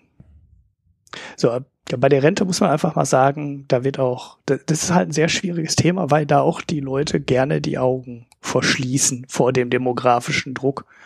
Wenn wir alle fünf Jahre älter werden, dann werden wir auch länger arbeiten müssen, da geht halt kein Weg dran vorbei. Und wenn die Merkel, wenn Merkel jetzt sagte, sie macht das nicht, mit mir gibt's keine Rente äh, bis 70 und der eine sagt, äh, wir werden das Rentenalter nicht weiter erhöhen und die Linke sagt, wir werden das Rentenalter sogar senken, dann ähm, ist es alles, äh, geht es alles mehr oder weniger in die falsche Richtung wenn die Lebenserwartung weiter steigt, werden wir länger arbeiten müssen, da geht kein Weg dran vorbei. Dann kann man halt nur dafür sorgen, dass man dann im Alter vielleicht mehr 35 oder 40 Stunden arbeitet, sondern weniger arbeitet, dass man vielleicht auch einfach einen anderen Job macht, wenn man älter wird, wenn man als Bauarbeiter halt mit äh, 60 den Rücken nicht mehr gerade bekommt. Aber äh, dass wir demnächst alle 90 werden und dann nur 40 Jahre arbeiten und 30 Jahre Rente bekommen, das ist halt äh, logisch, dass das nicht funktionieren kann. Das wird natürlich kein Politiker so sagen. Die Frage ist nur, wie gestaltet man das dann so, dass dabei nicht das Rentensystem explodiert und auch die Altersvorsorge auf der anderen Seite nicht implodiert, dass wir halt eine massiv steigende Altersarmut bekommen. Das darf halt auch nicht passieren. Ja, und ich glaube, das Thema Altersarmut ist halt dann genau das Thema, äh, um, das es sich drehen muss, weil da werden viele reinrutschen und das wird dann halt auch äh, vor allen Dingen Alleinerziehende betreffen, äh, die ja durchaus eine Arbeitsleistung haben für die Gesellschaft. Ne? Ja. Ja, das wird halt also manchmal auch von Leuten, die ich schätze, äh, schnell weggespielt, das Thema Altersarmut, weil wird halt gesagt, ja, 14 Prozent der Kinder leben in Armut, aber nur zwei Prozent der Rentner. Äh, ja, das ist der Stand heute. Was man sich allerdings angucken müsste, was ist denn mit Altersarmut bei Leuten, die heute in Rente gehen? Das wäre der entscheidende Faktor, wo ich dann vielleicht noch einen Einfluss drauf haben würde. Ja, du kannst es ganz einfach hochrechnen, äh, wenn, wenn du schon weißt, es gibt einen Mindestlohn von 8,50 und du brauchst aber mindestens 10 Euro pro Stunde, um äh, auf, auf die Mindestrente zu kommen ja. Also dann, dann ist, dann ist rechnerisch schon klar, äh, es wird einen Anstieg der Leute geben, die in der Mindestrente da drin sitzen. Es gibt da irgendeinen Namen, den ich immer vergesse für das Ding. Aber ich glaube, was mit Mindestrente gemeint ist, ist klar. Und äh, das ist Altersarmut. Ja. Ja, also und das, das ist nicht so, dass diese Mindestrente dazu führt, dass du dann die großen, ähm, wie heißt die großen Reisen machst im Alter, so wie das ja heute gang und gäbe ist, sondern du bist dann arm. Du hast kaum Geld zum Leben. Ja, genau. Und äh, dass, dass heute so wenig äh, Rentner in der Altersarmut stecken, liegt halt daran, dass da noch sehr viele fette Jahrgänge drin sind, bei denen die Rentenausstattung noch ähm, besser war. Und wenn man dann noch berücksichtigt, was die damals für Beiträge bezahlt haben, ne, dann wird einem ja noch ganz anders. Also die haben ja dann teilweise Beitragsjahre noch in ihrer Rechnung drin, wo die nur 10 oder 12 Prozent Rentenbeitrag bezahlt haben, wo die heutige Generation halt schon, wie viel, 19, irgendwas bezahlen. Und das wird halt auch irgendwann über 20 gehen. Ähm, und das ist dann natürlich schon schon, ja, aber man kann nichts dran machen. Die, die Hebel hätte man vor 20, 30 Jahren umlegen müssen.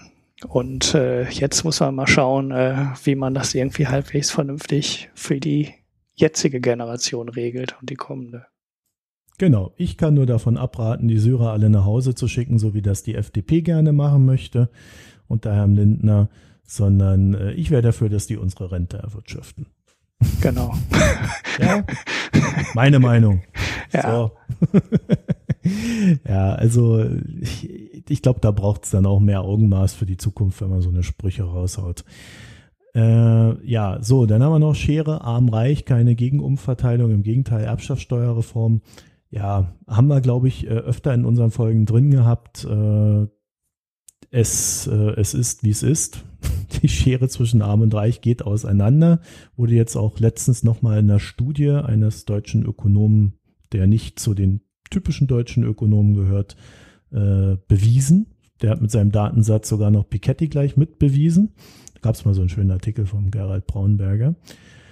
Und ja, äh, das ist vorhanden, das ist da und äh, das Problem ist halt, ich habe mir da heute, als ich vorhin einkaufen gegangen bin, auch nochmal einen Kopf zerbrochen. Das Problem ist halt, ähm, die Leute wollen grundsätzlich immer äh, die, die Waren möglichst billig haben und kaufen sich dann lieber zehn Handy statt einmal ein gescheites. Mhm. Und ähm, das ist die, das ist die eine Schiene. Und wenn du aber immer billiger willst, dann ist der größte Hebel, den du halt ansetzen kannst, auch, naja, das Gehalt. Mhm. Ja, und wenn du dann so einen Niedriglohnsektor erstmal etabliert hast, wie wir das ja hier in Deutschland mit den Hartz-IV-Reformen gemacht haben in der Form, äh, den wirst du auch nicht mehr so schnell los. Also da braucht es sehr viele verschiedene Hebel, die da gedreht oder, äh, gedrückt werden müssen, äh, damit sich das wieder ändert. Ich glaube, aus der Schiene kommen wir momentan erstmal nicht raus. Ja, die Digitalisierung unterstützt den Trend eher das, das noch. Nächste Thema, ne? ja. Aber das ist dann, deshalb wird, glaube ich, dieses Thema ähm, auch nie so richtig konkret diskutiert. Das ist halt auch zu groß. Ne? Also bei, bei dieses äh, Armutsthema, also für einen Wahlkampf ist es halt so kompliziert. Da kannst du auch nur mit platten Thesen kommen und äh, ja, dann glauben nee, die. das glaube ich nicht. Das glaube ich nicht. Ich glaube, wenn man Wahlkampf anders führen würde, könnte man Themen auch äh, ordentlich verhandeln. Ja, ja, ich, ich glaube, das ist eins der Themen, wo du dich halt sehr schnell verfaserst. Ne? Also wenn du dann halt sagst, so, wir brauchen eine Vermögensteuer, dann fängst du sofort an, über Vermögensteuer zu diskutieren, oder wir brauchen eine Erbschaftssteuerreform, dann fängst du an, über Erbschaftssteuer zu diskutieren. Und du verlierst da so ein bisschen das Grundlegende aus den Augen. Ja, das geht halt schnell. Du auch nicht immer alles durch den Staat regeln kannst, gerade dieses Thema nicht. Äh, du brauchst halt hochwertige Arbeitsplätze, die gut bezahlt werden. Du brauchst, äh, das fängt beim Thema Bildung an, dass die Leute gut gebildet sind, äh, dass die schon gebildet aus den Schulen rauskommen und nicht erst im Job lernen, wie man rechnet. Da hört man ja teilweise Gruselgeschichten aus dem deutschen ähm, äh, von, von deutschen Arbeitgebern. Aber äh, das ist halt tatsächlich extrem komplex, weil das ist ein gesellschaftliches Thema. Das ist die Frage, wie gestalten wir unsere Gesellschaft? Mhm. Aber diese Frage wird unter der Regierung Merkel tatsächlich auch nie gestellt. Und auch die SPD jetzt, die sagt Ungleichheit, aber sie fragt nicht, wie gestalten wir Gesellschaft? Ja. Und deswegen ploppt dieses Thema auch nicht auf, weil, die, weil diese Frage gar nicht erst im Markt ist. Ja. Markt der Meinungen. Ja, ja, das ist so ein bisschen das, was ich gerade meinte. Die, das ist so ein ganz grundlegendes Problem. Ja. Und über dieses grundlegende Problem diskutiert man nicht. Man diskutiert dann sehr schnell über die Details und äh, verliert dann den Blick äh, für das große Ganze. Und darin ist Merkel ja auch äh, auch Spezialistin, ne? diese großen Themen unter dem Tisch zu halten und dann über die kleinen Themen zu diskutieren. Und wenn ein kleines Thema droht, ein großes zu werden, dann macht sie irgendwas und dann ist das Thema wieder vom Tisch. Ja. So in dem Management ist die gar nicht so schlecht. Das ist natürlich äh, langfristig auch nicht gut, wenn man die grundlegenden Sachen nie angeht. Aber ja, bisher funktioniert es ja für sie und für den Großteil ja, der Bevölkerung. Fun funktioniert auch für den Großteil der Bevölkerung, genau. Also äh, es ist nicht so einseitig. So, dann Berichte geschönt, immer wieder. Ich vermute mal sowas wie der Armutsbericht und ähnliches, wo dann äh, immer wieder irgendwelche Passagen äh, geschwärzt werden oder nicht auftauchen oder rausverhandelt werden. Ähm, ja, ist, ja. ist, ein, ist ein interessanter Punkt, weil da natürlich äh, aktiv eine Regierung versucht, und da macht dann aber die SPD scheinbar ja auch immer mit als Mitregierungspartei oder die, die FDP als ehemalige Regierungspartei mit Merkel. Ähm, pff, ja, was soll man dazu sagen? Ne? Zum Glück haben wir äh, ein Mediensystem, was darauf aufmerksam wird und uns darüber informiert. Danke ja. an der Stelle. Ja, und was man dazu fügen kann, ist noch, dass ich diese geschönten Berichte, äh, dass da natürlich noch das Riesenfass äh, Informationen, die unter dem Tisch gehalten werden, noch hinzukommen. Ne? Die Skandale hatten wir ja äh, jetzt ja. mit den mit den ÖPP-Geschichten, wo die Öffentlichkeit nicht drüber ähm, aufgeklärt wird und so. Da ist halt auch das grundlegende Problem der Transparenz, der mangelnden Transparenz, äh, ist, ist da die, die Grundursache dafür, dass die Politiker dann, dass da so viel schief läuft. Die sagen halt äh, nicht genau, was sie machen. Die Verträge sind geheim. Was dann innerhalb der Verträge passiert, ist geheim. Und da ist null Transparenz da, weil mit Transparenz äh, kommt halt Haftung ne, und politische Verantwortung. Und die will man halt nicht, wenn man die, wenn man die Macht hat, dann möchte man die halt eigentlich nicht haben. Man möchte einfach eigentlich weitermachen können und seine Ruhe haben. Und wenn da jedes Jahr ein Geschäftsbericht kommt, äh, in dem man reinschauen kann, wie bei einer börsennotierten Firma, dann muss man halt auch, muss man sich halt auch jedes Jahr erklären und verteidigen. Und da haben wir so ein Grundproblem, was eigentlich auch mal das war auch mal so ein FDP-Thema, ne? Transparenz. Also die richtig besetzt haben es ja die Piraten, so mit ihrer Öffentlichkeits, ja. äh, ne? Und die Grünen ein bisschen. Aber richtig toll ist es halt auch nicht geworden. Dieses Informationsfreiheitsgesetz ähm, ist ja auch so eine Geschichte, wo du als Bürger gar nicht erst versuchen willst, da irgendwas zu bekommen, weil da kriegst mhm. du nachher die Rechnung. Ne? Und so kannst du ein Gesetz natürlich auch abwürgen, indem da immer eine Rechnung dranhängen kann. Ja, es ist halt es ist halt komplex, ja. Äh, aber ich, ich, ich fand das damals ganz interessant, als ich irgendwann mal beim Friseur gesessen habe und mein äh, und irgendwie der Typ, der neben mir geschnitten wurde, der der war dann so, oh, mir reicht so dermaßen mit diesem Land, ich will Transparenz, deswegen will ich jetzt die Piraten und ja, so ging der ab. Saß ich da neben dir? Nein, deswegen hat der ja, den, den Friseur da so zugequatscht. so. Und ähm, ja, äh, ich glaube, Transparenz ist etwas, was wir grundsätzlich brauchen, ja, also was wir auch grundsätzlich nicht haben in vielerlei Hinsicht. Und äh, ja, dafür haben wir Journalismus. Also es, es gibt halt ein inhärentes Interesse des Staates, Dinge nicht zu sagen, die negativ sind, weil Politiker wollen wiedergewählt werden und dieses Spannungsfeld wirst du nicht auflösen können.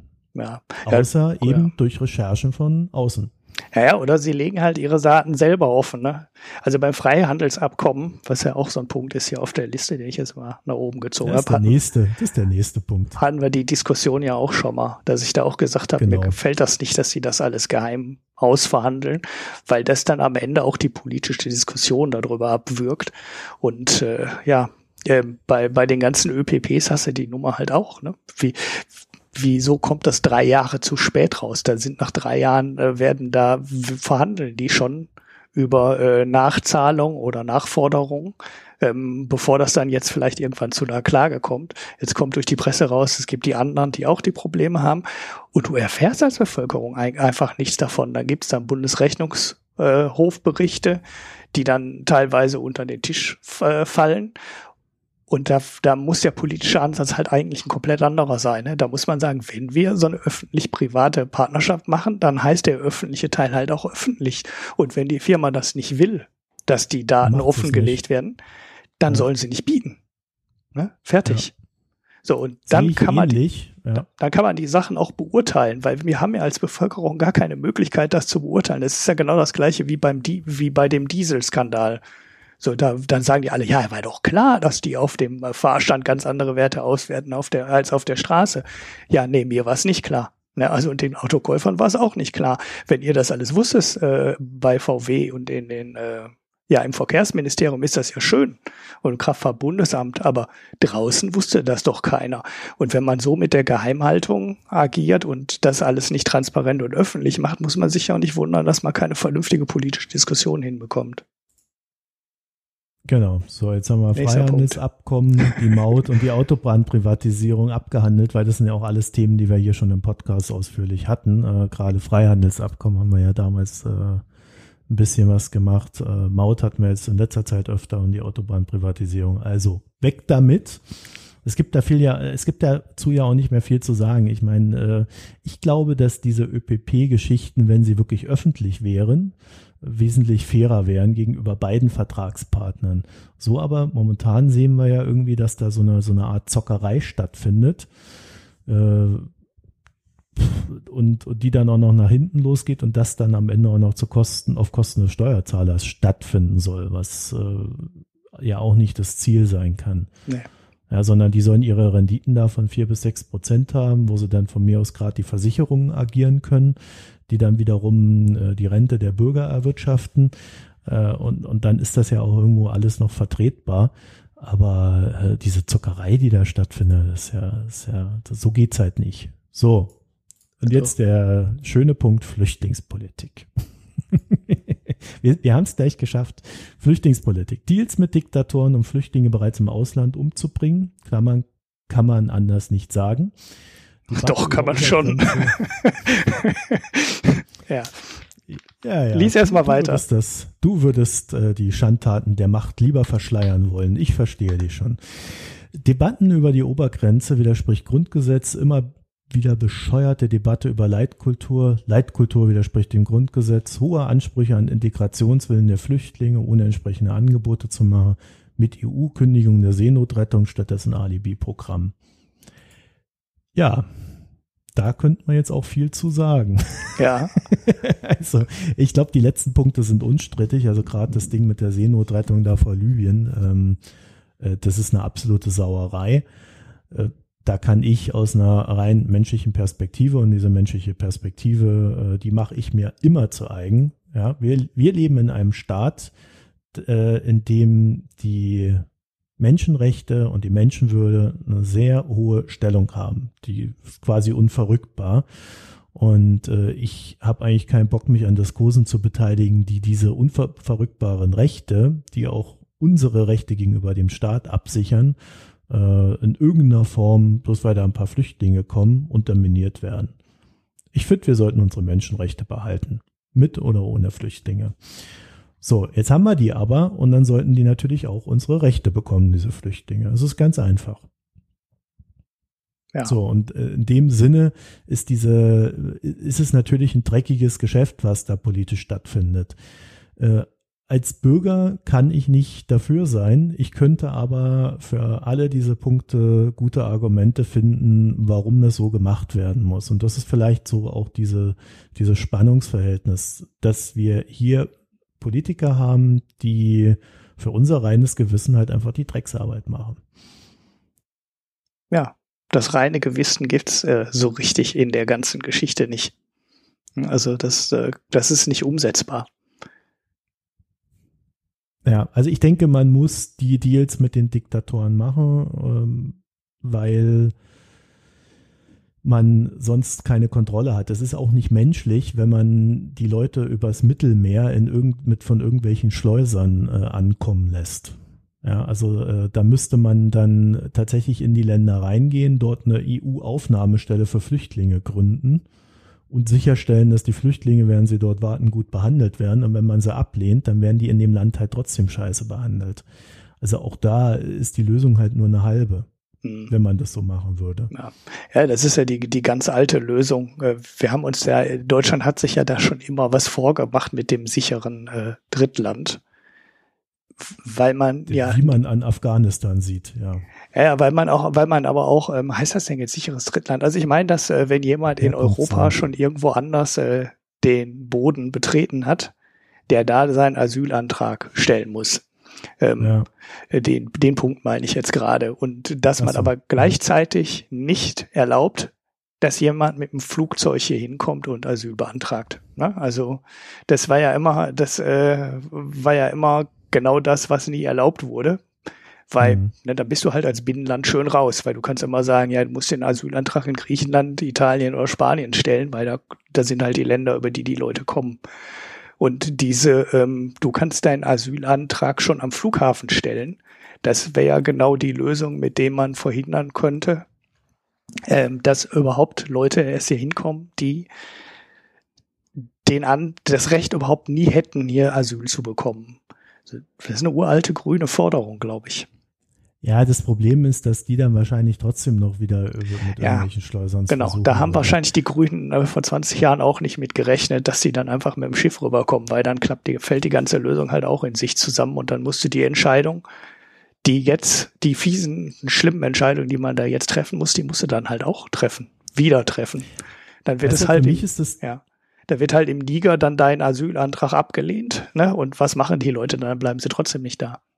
Ja, für mich ist das Thema nicht äh, die 1,5 Millionen Flüchtlinge, die wir jetzt hier drin haben, oder äh, die, äh, fünf, äh, die 500.000, die da vielleicht dann am Ende noch kommen. Ja, da haben wir halt zwei, zwei, zwei Millionen. Ja, und die werden dann auch irgendwie in der EU umverteilt. Und bei uns sind die Zahlen dann wieder viel geringer. Das, das Thema ist für mich eigentlich, dass wir es jetzt lösen müssen. Also wir müssen uns überlegen, wie gestalten wir das Ganze menschlich, weil diese Flüchtlingsbewegungen werden zunehmen. Es ist, äh, du hast zum Beispiel im Iran, äh, gibt es eine Studie von der EU, äh, den trocknet das Land aus. Mhm. So, und wenn da zu viel Land mal austrocknet und ein See nach dem anderen weggeht, dann hast du auf einmal 50 Millionen Flüchtlinge, die da unterwegs sind. Ja, die Studien haben wir, dass das ein, ein Thema wird.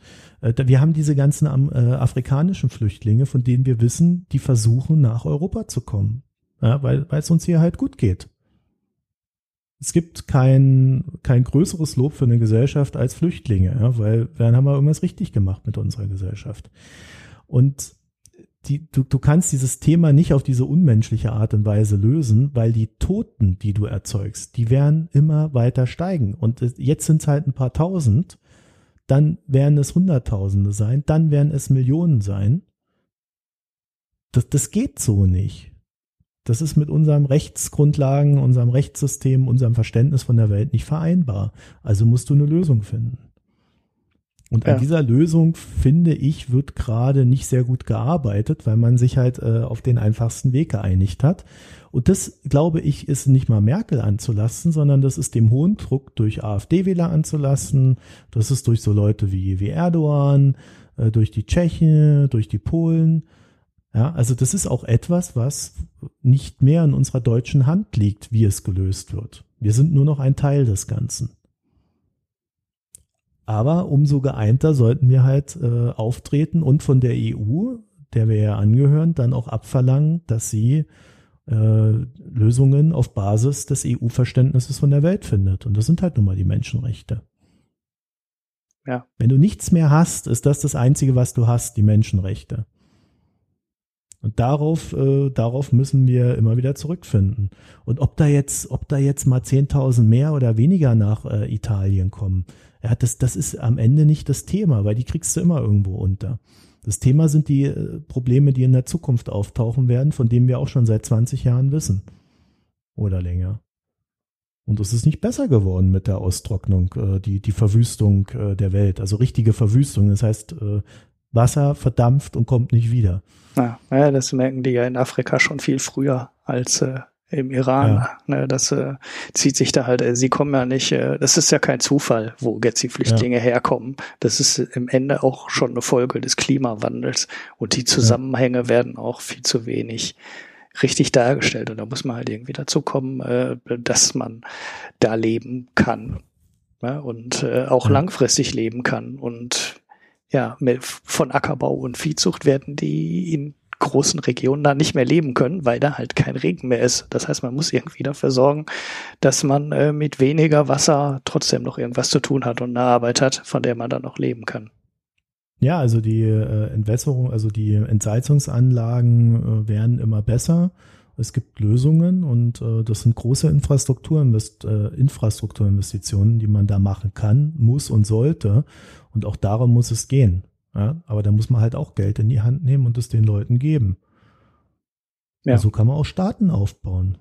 Ja. Das, so, so erschließt man Märkte. Also das sind ja keine Sachen, die die irgendwie, wenn du das mal in 10, 20, 30 Jahren denkst, sogar negativ wären, sondern du nimmst jetzt Geld in die Hand, vor allem jetzt, wo du es hast, investierst in andere Länder, in andere Gesellschaften, die werden eine sehr gute Meinung von Deutschland dann haben, die werden sehr lange dankbar sein, du hast neue Märkte, die du erschließen kannst, du kannst Handeln mit diesen Völkern treiben. Das sind, die, die müssen keinen Krieg führen wegen ein paar Rohstoffen mhm. ja? oder wegen Wasser. Ja, ich verlinke da nochmal ähm, was über so eine Meerwasserentsalzungsanlage in, in Israel, weil ich, als mhm. ich damals den Bericht äh, gelesen habe, echt erstaunt war, wie äh, preiswert inzwischen Meerwasserentsalzung ist, weil es war ja früher unbezahlbar teures Wasser. Ja. Und inzwischen waren die, glaube ich, auf dem Niveau, was die in Kalifornien auch bezahlen. Ne, das ja. ist immer noch teuer, weil Kalifornien logischerweise ist ja auch trocken. Aber ähm, es ist im Vergleich zu Deutschland ist es teuer, aber äh, es ist viel, viel preiswerter, als man das vielleicht im Kopf haben könnte. Da gab es richtige ja. Technologie-Sprünge. Äh, es wird immer besser. Ja. ja. Es wird immer besser. Okay, letztes Thema vom Hörer, äh, vom, vom Fefe Leser. Äh, äh, Umweltschutz. Ja, halbwegs konkretes Programm von Barbara Hendricks zur Unkenntlichkeit zusammengestrichen. Barbara Hendricks, ach ja, habe ich ja letztes Mal gehört. ja, habe ich auch gehört. Die ist aus NRW, deshalb kenne ich den Namen noch. ja. Mehr, mehr möchte ich zu diesem Thema gar nicht sagen. Ja, ja Energiewende könnte man jetzt auch noch zufügen. Ne? Da ist ja auch alles geändert worden, was die Einspeisung angeht und wie die Projekte jetzt finanziert werden und ausgeschrieben werden. Aber das ist auch wieder eine halbe Sendung ungefähr. Ja, aber weißt du, ich, ich will da mal eine Sache entgegenhalten. Ähm, egal ob ich jetzt nach Russland fahre oder in die USA, wenn ich sehe, wie in diesen beiden Ländern mit Verpackungen umgegangen wird, welche Müllberge die erzeugen, ähm, da muss ich einfach sagen, wir machen das schon echt gut. Ja. ja, klar, man kann das immer noch besser machen. Äh, ich habe vorhin wieder gelernt, dass die ich, ich habe, ich, wenn ich unterwegs bin, hole ich mir immer hier beim, beim Better Life am Bahnhof so, so Wasser namens Blackwater oder irgendwie sowas. Ja, und jetzt wollte ich das beim Biomarkt da abgeben äh, und dann sagt er, nee, das nehmen wir nicht, weil äh, das, äh, die Flaschen werden einfach nur zusammengequetscht und dann verbrannt äh, und nicht recycelt oder mhm. wiederverwertet. Mhm. Ja, und äh, allein das es überhaupt jemanden in diesem Land gibt, der sich darüber einen Kopf macht, ob er in seinem Markt eine Flasche verkauft, die wiederverwertet wird oder eben nur geschreddert und dann verbrannt oder zerquetscht und irgendwo abgelegt, äh, das ist schon phänomenal. Das gibt's auf dieser Welt nicht sehr oft. Mhm. Und deswegen bin ich so bei dem Thema, ja, es kann noch vieles besser werden, aber wir sollten auch ab und zu mal innehalten und sagen, ist schon ganz gut, was wir machen. Ja, ich glaube, das ist auch so die grundsätzliche Einstellung. Ne? Das ist äh, diese, diese kleinen Sachen, ähm, jeder, jeden kannst du fragen und der würde da und da und da was verändern. Aber das ist so diese, dieses, äh, boah, Deutschland ist jetzt seit zehn Jahren hier der totale Stillstand und wir drohen weltweit weg zu, äh, zurückzufallen und alle anderen machen sich lustig über äh, uns, was ja so ein klassischer Katalysator für eine Wechselstimmung wäre. Das ist halt mhm. überhaupt nicht da. Und klar sieht jeder äh, Verbesserungspotenzial, aber jeder sieht auch, wenn er zehn Jahre zurückschaut, Sachen, die besser geworden sind, die sich in die richtige Richtung bewegt haben. Und Merkel macht, glaube ich, immer genauso exakt so viel, dass die Leute sagen, ja, da könnte schon noch was besser werden, aber es ist ja auch was passiert. Und das ist vielen Leuten viel zu langsam. Aber der Masse ist es halt nicht zu langsam. Die findet das durchaus akzeptabel, wie sich das verbessert es ist ja nicht so, wir haben, die hat zwar alles geändert, was jetzt so Windkraftanlagen, Ausschreibung zum Beispiel angeht, aber es ist ja nicht so, dass nirgendwo mehr Windkrafträder aufgebaut würden. Und es ist ja nicht so, dass nirgendwo mehr neue Solaranlagen gebaut würden. Da sagen die Klimawandel ähm, oder die Klimawende Freunde natürlich alles viel zu langsam die Mehrheit äh, sieht es halt nicht als zu langsam an. Die denkt, das ist so okay und es geht ja weiter. Und das, das ist genauso dieses Tempo setzen, was die Merkel irgendwie sehr gut drauf hat. Hm. Ja, dieses nicht zu langsam. Es ist halt nicht zu langsam. Was soll das hier? Ja. Das heißt, sagt ja nicht, dass ich das. Nein, ich sage ja nicht, dass ich das gut, dass ich das gut finde. Ich sage nur, die Mehrheit ähm, führt halt diesen Stillstand nicht. Immer. Also ich kann mich halt an Kohle erinnern am Ende, ne? Und da hattest du halt aussitzen und du hattest ein wirklich verbreitetes Gefühl von Stillstand. Es passiert hier halt nichts mehr. Die Probleme werden nicht angefasst. Und genau das äh, schafft die Merkel nicht aufkommen zu lassen, dieses Gefühl. Ja, sie bewegt sich ausreichend viel, dass man noch ein bisschen Bewegung sieht. Genau, genau. Das ist mir zwar auch zu langsam in vielen ja. Bereichen und da passiert in vielen Bereichen auch viel zu wenig und man könnte viel ändern. Die Liste war lang, aber in, die Mehrheit interessiert das halt nicht. Solange die einen Job haben und sich noch was tut, reicht das. Naja, ich glaube, diese Liste ist äh, vor allen Dingen deswegen so lang und äh, die Themen sind deswegen so ruhig, weil wir uns halt im Wirtschaftsaufschwung befinden. Hm. Wäre jetzt ein Wahlkampf, der in einer Rezession stattfinden würde, wäre jeder einzelne dieser Punkte, die wir jetzt hier besprochen haben, gerade so die zweite Hälfte. Ja, die erste Hälfte, das sind so Liebhabersachen, aber die zweite, zweite Hälfte sind, glaube ich, alles Punkte, die einen äh, wirtschaftlich da niedergepressten Menschen sehr ärgern würden. Ja. Aber uns geht's wahrscheinlich ausreichend gut, dass wir das äh, halt mit uns machen lassen. Und ich finde aber, äh, eine Regierung, wie gut sie wirklich ist, zeigt sich halt in den Phasen, in denen es gut läuft. Weil wenn sie dann nicht den Schlendrian einziehen lässt, ist sie eine gute Regierung. Aber hier siehst du, und da Merkel ist halt schon ganz schön viel Scheiße passiert und äh, viele wichtige Sachen, die dich genau dann interessieren, wenn es dir nicht mehr besser geht, so wie jetzt. Also wenn du jetzt einen Job hast und es dir halbwegs gut geht, interessieren dich viele dieser Themen nicht wirklich. Mhm. Ja, Rente, ja, ich habe ja meinen Job und ja, lege ich halt nochmal ein Hunderter zurück, da wird das schon irgendwie, ne, das ist so diese Denkweise. Ja, Hartz IV krieg ich ja nicht, was interessiert mich das? Ach, Wohnung, ich habe ja meine Wohnung, hab mir jetzt eine gekauft von den niedrigen Zinsen, ist doch alles gut. so dieses Ding. Also, da glaube ich schon, wenn, wenn es uns jetzt nicht so gut gehen würde, wären das alles Themen. Das Weil dann auch, wären wir ja. nämlich dann wären wesentlich mehr Leute davon betroffen. Mhm. Naja, so, jetzt äh, äh, stehen wir vor der Wahl, ob wir noch die Updates vom Fefe dazu machen oder ob wir sagen, komm, ab, ab in den Gesellschaftsteil. Nee, Gesellschaftsteil machen wir eh nicht mehr, oder? Wir haben jetzt anderthalb Stunden oder noch mehr. Hast du auf die Uhr Wir haben geguckt? noch mehr, aber ich, äh, ich na komm, das mit den Niedrigzinsen, das hatten wir hier als Thema schon mal, das können wir nochmal anschneiden und die alte Folge verlinken und Werbung machen. Na gut. Na gut. Ja, also äh, Fefe hat dann, also wir nehmen es an, dass es Fefe war. Äh, ja, der, steht ja da, Update. Ja. ja, gut, das muss aber auch nicht unbedingt von ihm kommen. Also bei dem anderen Update hat er ein anderer Einsender fügt hinzu davor geschrieben. Äh, deshalb nehme ich mal an, dass das zweite Update dann von ihm kommt, weil da steht kein, äh, keine andere Quelle dann dahinter. Und äh, da steht, äh, dass die große Koalition äh, für die hohe Inflation von zwei Prozent und den Negativ ähm, Zins mit daraus folgend steigenden Lebenshaltungskosten und schmelzender Altersvorsorge verantwortlich wäre. Ähm, ja, das, das, das äh, Grundrecht äh, auf also. positive Kapital-Netto-Renditen äh, hatten wir schon mal ähm, erfolglos im Grundgesetz gesucht und Fefe, es steht da nicht. Außerdem ist da nicht die Bundesregierung für verantwortlich. Wenn überhaupt, dann ist es äh, die EZB für den Niedrigzins verantwortlich und nicht die Bundesregierung.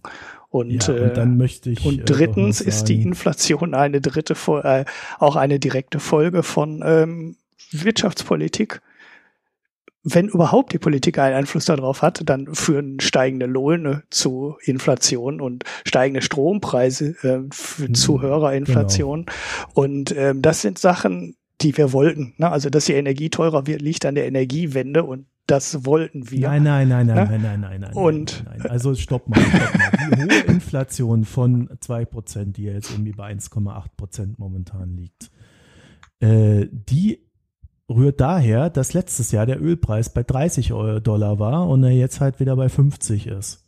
Und das ist ein Großteil dieser Inflation.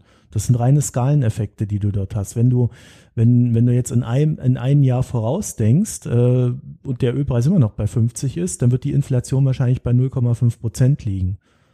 Ja, ich glaube, das ist nicht mehr so. Ich glaube, ja, das ist jetzt die, nicht mehr so. Aber und die und die EZB hat ja auch eine entsprechende Projektion. Die hat jetzt die Inflationserwartung auch wieder gesenkt, weil jetzt nämlich diese Phase des Ölpreisanstiegs von ganz niedrig auf niedrig ähm, halt aufhört. Und also, weißt du, damit fängt es an. Das andere ist ja, dass äh, wir uns immer die Netto-Rendite, äh, die Netto-Rendite sei jetzt. Was gucken wir uns an? Die Netto-Rendite, oder? Genau. Ob man ja. nach Inflation noch positiv Sorry, Geld ja. verdient bei der Kapitalanlage.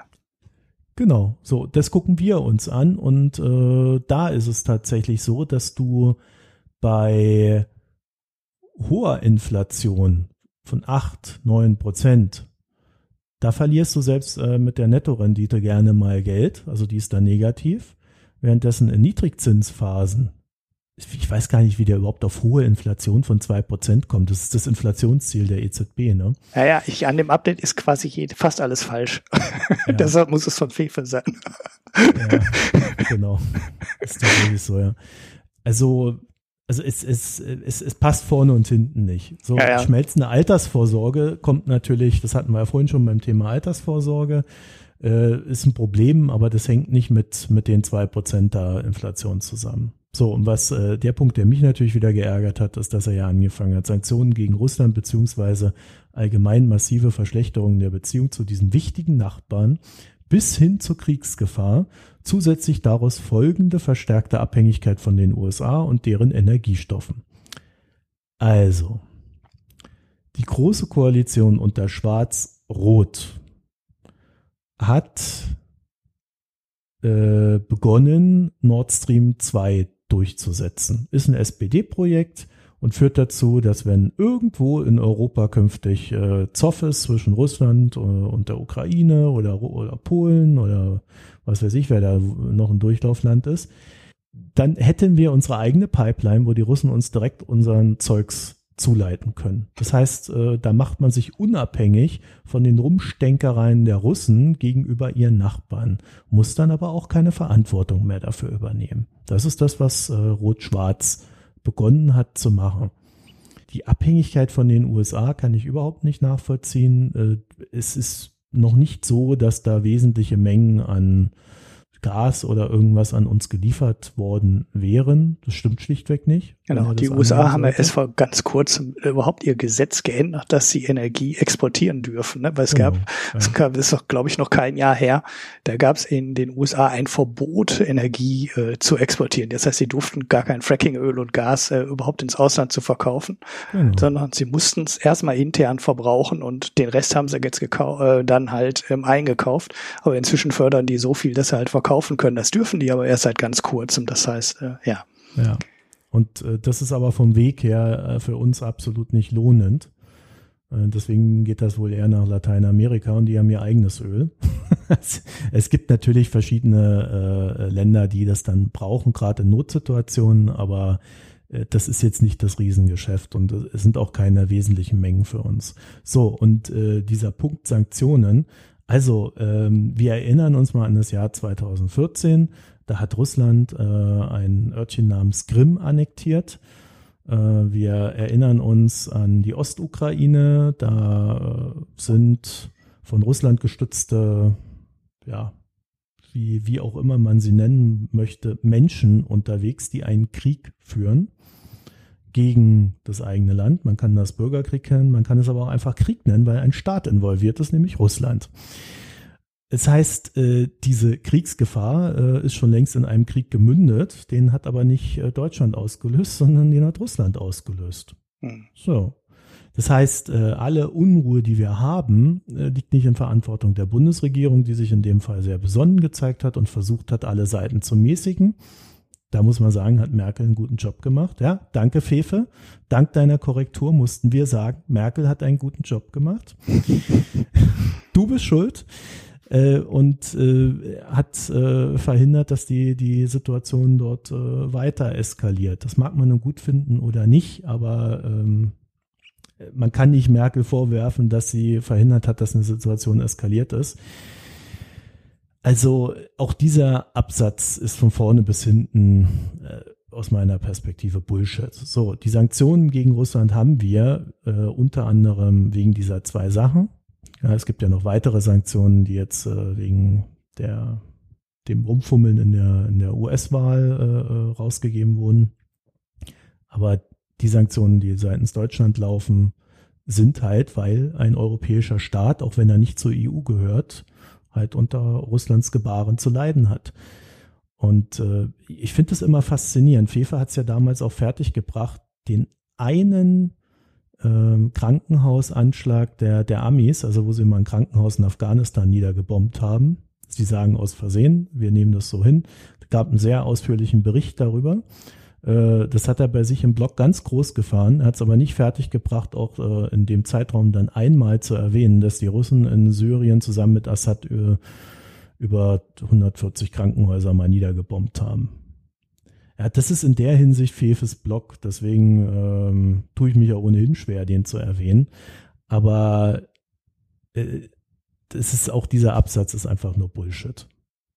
Wenn ja. überhaupt hat, äh, äh, ich bin gegen Nord Stream 2, also Disclaimer, aber wenn überhaupt, dann würde Nord Stream 2 äh, angestoßen unter Schwarz-Rot, vielleicht kassiert dann äh, von der EU, äh, zu einer höheren Energiesicherheit in Deutschland führen. Ja. Mit dem Partner Russland. Ja, mit dem Partner Russland. Und selbst wenn man da die Auswahl hätte, würde ich mir äh, eher wünschen, dass man Flüssiggas aus den USA holt.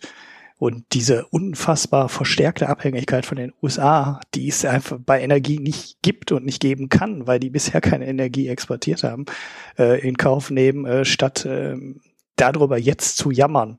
Wir kriegen irgendwie wie viel Prozent des Gases aus äh, Russland. Wenn es da jemand gäbe, den man ablösen könnte, dann wäre es halt Russland. Ne? Ja. Und äh, dann müsste man halt viel stärker auf die USA setzen und nicht jetzt zu jammern, darüber jammern, dass man die Abhängigkeit verstärken würde. Da stimmt einfach die Basis überhaupt nicht. Ja. ja. Also ich verstehe auch nicht, äh, wenn man, wenn man sich ein bisschen mit den Zahlen beschäftigt, wie man darauf kommt, aber ich glaube halt, das ist halt einfach eine Meinung und kein Beschäftigen mit der Materie. Das ist halt so, äh, man, man, ich weiß nicht, woher diese Gewohnheit kommt, die Amis zu bashen. Ich habe ja sehr viel Probleme mit den Amis und dem, was sie so tun, aber ähm, deswegen kann man sie ja da nicht immer für alles verantwortlich machen. Naja, äh, haben wir das jetzt auch noch ähm, und ich bin ich bin jetzt erschöpft. Ja, ich, ich, will jetzt zum zum Thema Bier kommen. Ich will jetzt. Äh, wir machen gar, gar kein Bier. Du hast geschrieben, doch, du hast kein doch. Bier. Ja, ich hatte gar noch zwei Punkte noch hinzugefügt. Ne? Brösel-Infrastruktur. hatte ich noch der in der Liste hinzugefügt. Ne? Ja, aber haben wir das Bröckel geschrieben. Ich habe ein Brösel drauf. Achso, ich habe mich schon über ja. das Wort gewundert. hatte ich Bröckel geschrieben. Okay, gefällt mir ehrlich gesagt auch äh, besser. ähm, das wäre noch so ein Thema, wo man eigentlich auch sich fragt, äh, wieso ist das kein großartiges Wahlkampfthema? Ähm, ja, ist das so als, als Wahlkampfthema? Aber der Spiegel hat ja eine, eine Karte erstellt, wo er alle Bröselbrücken äh, aufgelistet hat. Da kannst du dir in der Karte angucken, ob in deiner Region Bröselbrücken zu finden sind. Ja, war das ein Thema in dem Wahlduell? Jetzt hätte man natürlich das Wahlduell mhm. gucken müssen. Ich glaube nicht. Nicht, ne? dass ich wüsste. Ich Und äh, dann das, das andere Thema, was die letzte Woche bei Aspekte behandelt haben, was ja auch kein Thema war, Bildung. Ne? Bildung, wo ist es? Äh, also auch da äh, läuft so viel schief. Aber na gut, dann, sagt, dann wird halt gesagt, da läuft viel schief. Und dann sagen die, ja, dann sagen die in Berlin, ja, das sind die Länder schuld. Und wir haben ja Geld zur Verfügung gestellt. Und dann reicht der, dem Großteil der Bevölkerung die Antwort wahrscheinlich wieder.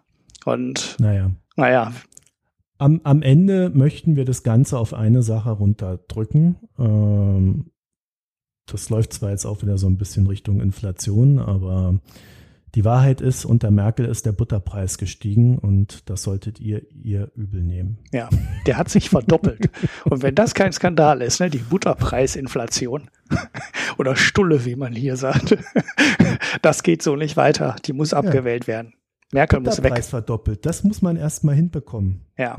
Und das ja, alles auch. den Rest. Genau, alles durch staatliche Intervention. Ne? Von alleine wäre der ja nicht gestiegen. Ja. So, die haben einfach die Kühe vom Markt genommen und jetzt gibt's keine Butter mehr. Und jetzt ist alles Ja, ja. teuer. Und jetzt, wir brauchen eine neue Regierung. So geht's nicht weiter. Die, ich schlage die MLPD ich, vor. Ich will, ich will jetzt, ich will jetzt in den, in den, äh, in den Gesellschaftsteil übergehen, den wir heute ganz kurz abhandeln. Und zwar habe ich das aktuelle Parlament gelesen, während ich im Zug saß. Und ich glaube, das gibt's als E-Paper kostenlos. Ich muss, ich guck, muss mal gucken, dass ich dir da noch den Link reinstelle. Äh, da geht's um, den, um das Thema Westbalkan, äh, warum die EU sich da mehr kümmern sollte, wer da so alles rumfummelt, äh, namentlich Erdogan und Putin. Und ja, Leseempfehlung. Mhm. Mal so für zwei, drei Stunden am Sonntag, da kann man sich mal weiterbilden. Hat alles mit der EU zu tun, ist aber natürlich auch alles kein Wahlkampfthema, äh, geschweige denn überhaupt ein Thema. In dem Sinne äh, sehr schön, dass das Parlament da mal was zugemacht hat. Ja, gut. So, du bist dran. Ja, ich habe ähm, mal seit langer Zeit wieder einen Podcast. Äh, das ist ein Interview äh, von, heißt der Andreas? Ich weiß gar nicht, A-Sator auf Twitter. Der arbeitet beim Standard, einer österreichischen Zeitung, und der hat ein Interview gemacht mit Ernst Fehr, äh, Verhaltensökonom aus Österreich, äh, lehrt in der Schweiz und das ist so eine Stunde ungefähr der Podcast. Es gibt auch einen Artikel dazu, da könnt ihr schon sehen, ob euch das Thema vielleicht interessiert. Er hat ein kleines Interview daraus gemacht, ähm, wie immer, wo äh, was dann im Artikel landet. Als Podcast bekommt man aber auch das ganze Interview. Und da geht es über alles mögliche Verhaltens, äh, öko aus verhaltensökonomischer Sicht, was man so untersuchen kann. Der Artikel heißt, wir gehen nicht ins Bett, um Kinder zu machen. Das ist natürlich so Sex Hells als Aufmacher. Ja, das ist mein Pick für diese Woche. Ja, gut. Bier. Dann zum Bier. Und äh, du hast es ja leider schon verraten, aber äh, ich habe kein Bier getrunken. Ja, ich habe mir auch gedacht, die Sendung wird so lang. Wir mussten uns so intensiv vorbereiten. Wir sind nicht zum Biertrinken gekommen. So schlecht geht's uns. Aber ähm, du hast ein Bier getrunken. nein, du hast ich- Zeit fürs Bier trinken. ja, ich habe ein Bier getrunken, aber da eins, was ich schon mal gepickt habe. Ähm, ja, ich empfehle es aber aus einem anderen Grund. Ich habe das mal sehr empfohlen ähm, und ich empfehle es immer noch. Das ist das äh, Weltenburger Barock Dunkel. Aber wenn ihr mal Lust habt, trinkt mal Barock dunkel. Ja, das ist so ein Mhm. dunkles Bier, hat so fünf Prozent. Ich habe sehr gelobt. Es ist auch weiterhin ein sehr gutes Bier. Aber trinkt das mal zusammen mit dem äh, Schneider Weiße, was ich in der letzten oder vorletzten Sendung hatte, auch das Dunkle, äh, was ich da gepickt habe. Und dann achtet mal auf die Unterschiede.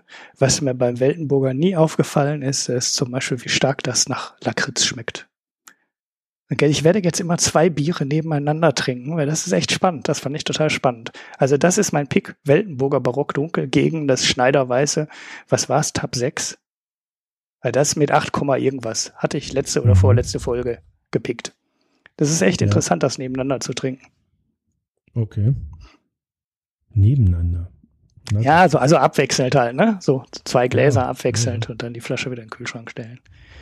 Weil dann, ah, das, äh, ja, so, so, ah, so, so machen das ja richtige Weinkenner, ne? Die trinken dann mehrere gleichzeitig und weil dann sagst du nicht, ah, nur lecker und schmeckt nach dem und dem, sondern da kommen die Unterschiede in dem Bier echt äh, stark raus. Und bei Weltenburg habe ich nur gedacht, äh, ja, Lakritz.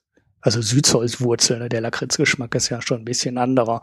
Geht. aber der sticht richtig raus. Und den habe ich beim ersten Schmecken überhaupt nicht wahrgenommen. Und äh, jetzt in dem Zusammenhang ähm, habe ich gedacht, oh, schau an. Das sind also die äh, Geschmacksnotizen, die sich die Leute dann immer in äh, ihre Blogs da reinschreiben. Was schmeckt danach und danach und so. Da muss ich immer so komische Verbreiche, Bereiche, Vergleiche bringen mit dem äh, äh, westfälischen Schwarzbrot, ähm, wo mir jetzt schon wieder der Name entfallen ist. Äh, und du sagst dann, Bier schmeckt nicht nach Brot und so. Aber wenn man die nebeneinander trinkt, dann kann man echt äh, die beiden, äh, die Geschmacksrichtungen deutlicher unterscheiden, als man es äh, kann, wenn man die in vier Wochen Abstand trinkt. Das heißt also, wir müssen jetzt immer zwei Bier trinken, damit Nee, nee, nicht äh, wir immer. dann auch das Brot rausschmecken. Ja? nee, ich habe ja jetzt auch nicht das Brot rausgeschmeckt. Ich habe ja beim Weltenburger das Lakritz rausgeschmeckt. Ja, ja. So, jetzt sind wir ab Okay. 18, wenn wir jetzt, schon Jetzt- zwei Biere gleichzeitig so, zum Trinken empfehlen. So, jetzt sind wir, äh, das ist mal wieder eine Folge über zwei Stunden, so wie früher, so wie ihr das mal kanntet und wie mancher immer schreibt, du mach doch auch mal fünf Stunden wie der andere Podcaster. Wir müssen noch die. Staatsbürgerkunde machen. Oh, nee, nee, ich hab die Schnauze voll. Die Gut, Schnauze voll. Geht wählen. Keine Staatsbürgerkunde. Die können wir nächstes Mal machen, weil wir sind ja nächstes Mal noch vor der Wahl. Ja, aber wenn wir wieder Donnerstags aufnehmen, dann wird es erst äh, Freitags oder Samstags fertig. Ja, vielleicht nehmen wir ja einfach mal Dienstags auf. Ja, gut. Toi, toi, toi. Vielleicht haben wir bis dahin auch Feedback, da können wir es direkt wieder als Nachklapp nehmen. Gut, wir versuchen es mal. Also, dann vielen Dank fürs Zuhören und äh, ich würde vorschlagen, wir machen einfach mal dicht. Ihr wisst ja, äh, wir freuen uns immer sehr auf diese Sternchen bei iTunes oder äh, Facebook oder sonst wo. Ja, wir haben ja auch eine Facebook-Seite, muss man auch ab und zu mal erwähnen. Da stellen wir dann immer die Videos äh, online. Da könnt ihr dann dem Ulrich beim Bier trinken zusehen und so weiter und so. Voll gelogen, aber egal. Es ist ein Video. ihr müsst euch das nur in eurem Kopf, dieses Bild mit Ulrich und dem Bier vorstellen und dann könnt ihr das dann in dem Video auch sehen. Nein, es ist so ein, so ein, naja, man sieht da so ein bisschen rumgehampel. Äh, Facebook mag äh, irgendwie keine Audios an sich, also die mögen Podcasts nicht. Deswegen muss man immer so ein Video erstellen und Auphonic ermöglicht uns das und wir tun das für euch. Also ihr könnt auch direkt auf Facebook hören, wenn ihr mag, mögt. So, ansonsten. Und vor allem teilen, ne? Das, dafür ist ja Facebook da. Ihr sollt das ganz fies liken und verteilen und so, dass das viral geht. Ach so. Ja, ja, dafür ist ja, ja Facebook ja. da. Auf Twitter funktioniert das ja alles nicht. Angeblich funktioniert das alles auf Facebook. Ach so, naja, gut. Äh, wie, wie auch immer, äh, wir haben noch eine schlechte Nachricht. Es gibt einen Hörer, ja, ich werde ihn jetzt nicht namentlich nennen, der hat uns unseren Running Gag mit Steady versaut, weil er uns da drei Euro monatlich gespendet hat. Juhu. Du weißt, wer es ja, ist. Ja. Ich hatte ja, auf Twitter gefragt, wer es denn war. Bist du selber? ich bin's nicht. Nein. Okay. Da steht doch ein Name, ein Vorname. Ach, habe ich nicht gesehen. Ich habe nur die Mail gesehen, dass da irgendwas kam. Da stand, glaube ich, kein Name drin. Ja, ich glaube, da stand irgendwo ein Vorname. Ah. Du, du, du. so geht's nicht. Äh, wenn ihr anständige Plattformen sucht, an denen ihr uns etwas spenden könnt und wollt, also bevorzugt immer das, äh, wie heißt es, das, äh, die Überweisung, äh, eine alte Methode aus der Urzeit. Aber äh, wenn man sie benutzt, dann geht nichts verloren. Das heißt, das, was ihr überweist, kommt an. Mhm. Deswegen, guckt doch mal auf unsere Internetseite www.mikroökonomen.de. Dort könnt ihr äh, eine, eine IBAN finden. Mit dieser IBAN, da könnt ihr euch in euer Konto einloggen, uns etwas überweisen und das kommt dann komplett bei uns an. Ganz große Sache. Wir unterstützen das sehr. Äh, wir sind sehr altmodisch, was sowas betrifft. Und ähm, ansonsten haben wir ja auch Patreon, Steady und so weiter. Einfach auf der Webseite gucken beim Thema Spenden. Wie heißt das? Ich muss da echt mal Spenden drüber schreiben. Ne? Ich habe es Unterstützung genannt, weil ich nicht Spenden schreiben wollte. Ich schreibe da irgendwann mal Spenden hin, dass ich einfach Spenden sagen kann. Mhm. In dem Sinne. Äh, machen wir Schluss für heute und äh, ich hoffe, wir kriegen nächste Woche mal wieder Dienstag hin. Genau. Wir freuen also, uns über tschüss. Kommentare. Ne, Themen hatten wir, glaube ich, äh, zu Ach, viele. Auch noch. ähm, aber sagt einfach mal was. Ja, ihr könnt euch jetzt für euren Kommentar das Thema raussuchen. Ja, wer wird jetzt die freie Auswahl? ist wie an einer Losbude hier. Quasi, äh, quasi vor der Wahl nochmal sagen, was man schon immer sagen wollte. Äh, auf Wunsch leiten wir es auch an das jeweilige Bundesministerium weiter. Die werden das sicherlich noch bearbeiten am Ende der Legislaturperiode. Bin ich mir ganz sicher. Ja, warum nicht? In dem Sinne. Also jetzt aber. Tschüss. Tschüss.